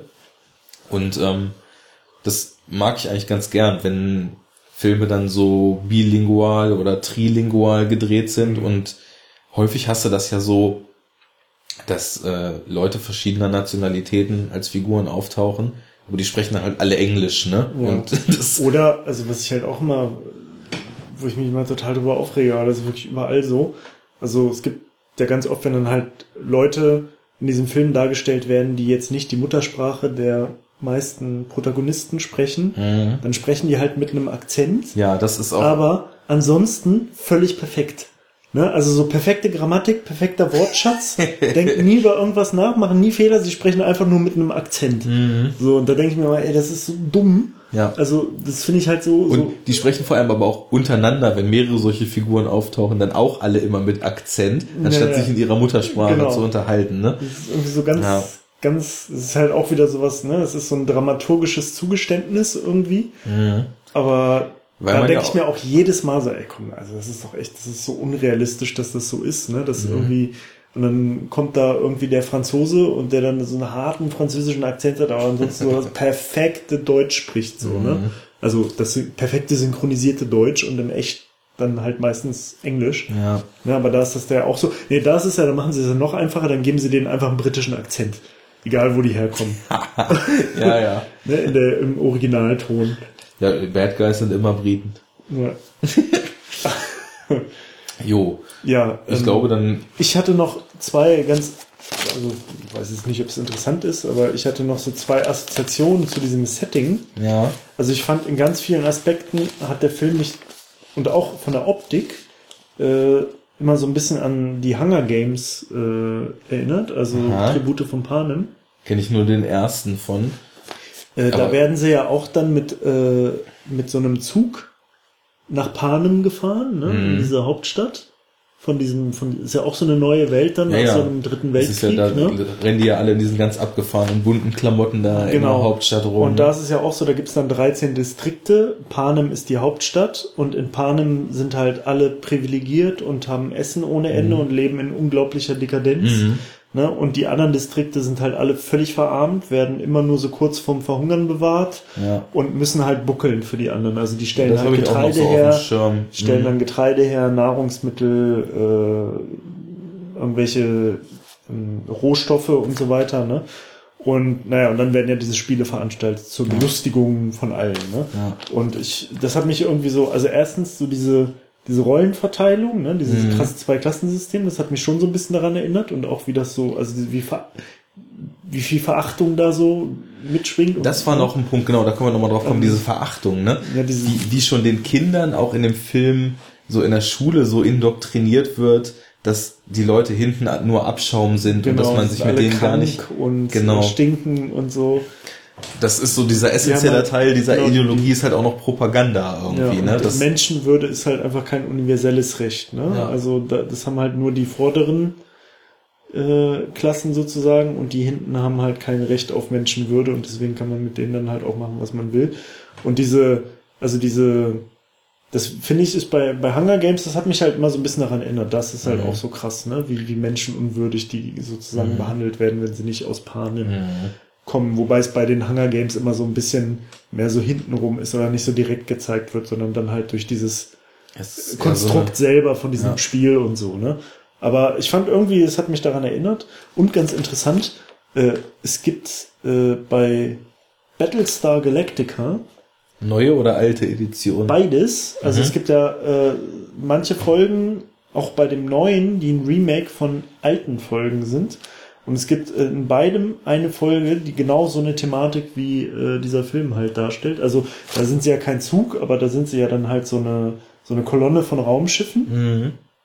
Und ähm, auch halt der Rest der überlebenden Menschheit, ne, die halt auf der Flucht ist vor den Zylonen in dem Fall. Und da gibt's auch eine Folge, wo die halt irgendwie auf irgendeinem so einem Schiff sind und wo genau das gleiche etabliert ist. Ne? Da Okay. gibt es halt so eine kleine Elite, die in Saus und Braus lebt und dann so eine ganz große Masse von Leuten, die irgendwie gar nichts haben. Mhm. Und diese Elite lebt halt auf Kosten der, die wenig haben, so. Und äh, da geht die ganze Folge drum und äh, thematisiert das halt auch. Und das gibt es halt sowohl, wie gesagt, in dieser äh, zugegebenermaßen etwas cheesigen Originalserie, Mhm. äh, als auch in der, wie ich finde, wesentlich cooler gemachten neueren Serie, die auch mittlerweile schon zehn Jahre alt ist. Ja. Ähm, na, und da gibt's halt genau die gleiche Prämisse irgendwie in einer Folge. Und es führt halt auch zu einem Aufstand. Ne? Ja, ist aber ja auch irgendwie ein Thema, was die Menschheit eigentlich einfach schon immer beschäftigt, so diese Ungleichheit und wie man sich dessen annehmen kann. ja leider. Ne? Ja, es ist nicht schön. Ja, ähm, ich glaube, dann haben wir es für heute, ne? Also ich, Ja, würde ich sagen. Also, das Fazit ist ja, glaube ich, in der Diskussion schon klar geworden. Also wir haben den beide gefeiert. Ne? Ja, guter Film. Besser als Transformers. Das ist doch äh, ein guter Name für die Episode. Besser als Transformers. Zum Beispiel. Ja, also ähm, da machen wir mal den Sack zu. ja. Äh, wer sich das angehört hat und unsere Meinung überhaupt nicht teilt, unsere Meinung voll teilt oder irgendwas anderes dazu zum Besten Oder geben einfach will, nur verpeilt. genau, der kann das auf unserer Seite www.enoughtalk.de in den entsprechenden äh, Eintrag schreiben zum Podcast. Kommentare sind gern gesehen. Auf Twitter kann man uns auch folgen. At enoughtalk-de. Hast du Und- jetzt eigentlich schon eine Facebook-Seite gemacht? Nee, Okay. nicht. Dann wird es bald auch eine Facebook-Seite geben. Das kommt auch bald. Ihr könnt euch auch natürlich wie immer unsere anderen äh, Webpräsenzen zu anderen Thematiken, obwohl bei dir ist gar nicht so anders. nee, ist ja auch eigentlich nur noch eine Film, der Seite, die Blog. eigentlich Ja. auch nur überfilmt. Aber ihr könnt euch auch gerne äh, meine Seite angucken. Ich kann es immer nur wieder sagen. Ich brauche immer wieder Follower. Mhm. Ja. Äh, auf Facebook, auf WordPress und auf Twitter. Es gibt auch jetzt auf unserer äh, Über uns Seite auf enoughtalk.de die ganzen Links zu sämtlichen Internetpräsenzen, Genau. die wir so haben. Und äh, ja, bei mir geht's halt um Motorkram, Autos, Motorräder und so, etwas alternativ. Und die Brücke ist ja gar nicht so schwer zu schlagen. Wie viele Filme kennt ihr, wo es keine Autos gibt? Okay, jetzt der, den wir jetzt gesehen haben, da gibt es keine Autos. Stimmt, da gibt's nur Züge. Aber vielleicht, Aber vielleicht sonst, also hm, baut ja Alpha auch irgendwann mal einen Zug, falls es notwendig wird. Ne? Alfa Romeo im Zug, lass mich mal kurz überlegen, ob die schon mal sowas gemacht haben. Das erörtern wir dann demnächst in unserem neuen Motor-Podcast, der Genau. bald online gehen wird. Den es dann irgendwann auch noch gibt. Genau. So, wenn wir, also zumindest wenn wir dann irgendwann die Methode gefunden haben, wie wir doch mit diesem ganzen Scheiß Geld verdienen können. Dann, Dann kommt dann noch der Auto-Podcast. Zu jedem Thema einen Podcast und eine Facebook-Seite Ja. und äh, generieren damit äh, massig Paras. Und massig Buzz vor allem, ne? Ähm, wollen, wir, wollen wir schon einen Ach so, ja. Ausblick auf was. Genau, ich wollte noch sagen, wir haben ja jetzt, wir haben ja mit dem Klassiker angefangen, haben jetzt zwei recht aktuelle Sachen äh, beschlossen, äh, besprochen und haben beschlossen, uns demnächst äh, wieder einem beziehungsweise zwei zu. Klassikern zu widmen. Äh, wir sagen mal nur so viel, es wird um Wesen aus anderen Welten gehen, die ziemlich unangenehm mit dem menschlichen Körper interagieren. Und um einen und um unseren Lieblingsschauspieler aus Österreich. Teilweise. Der Ja. kommt da auch vor.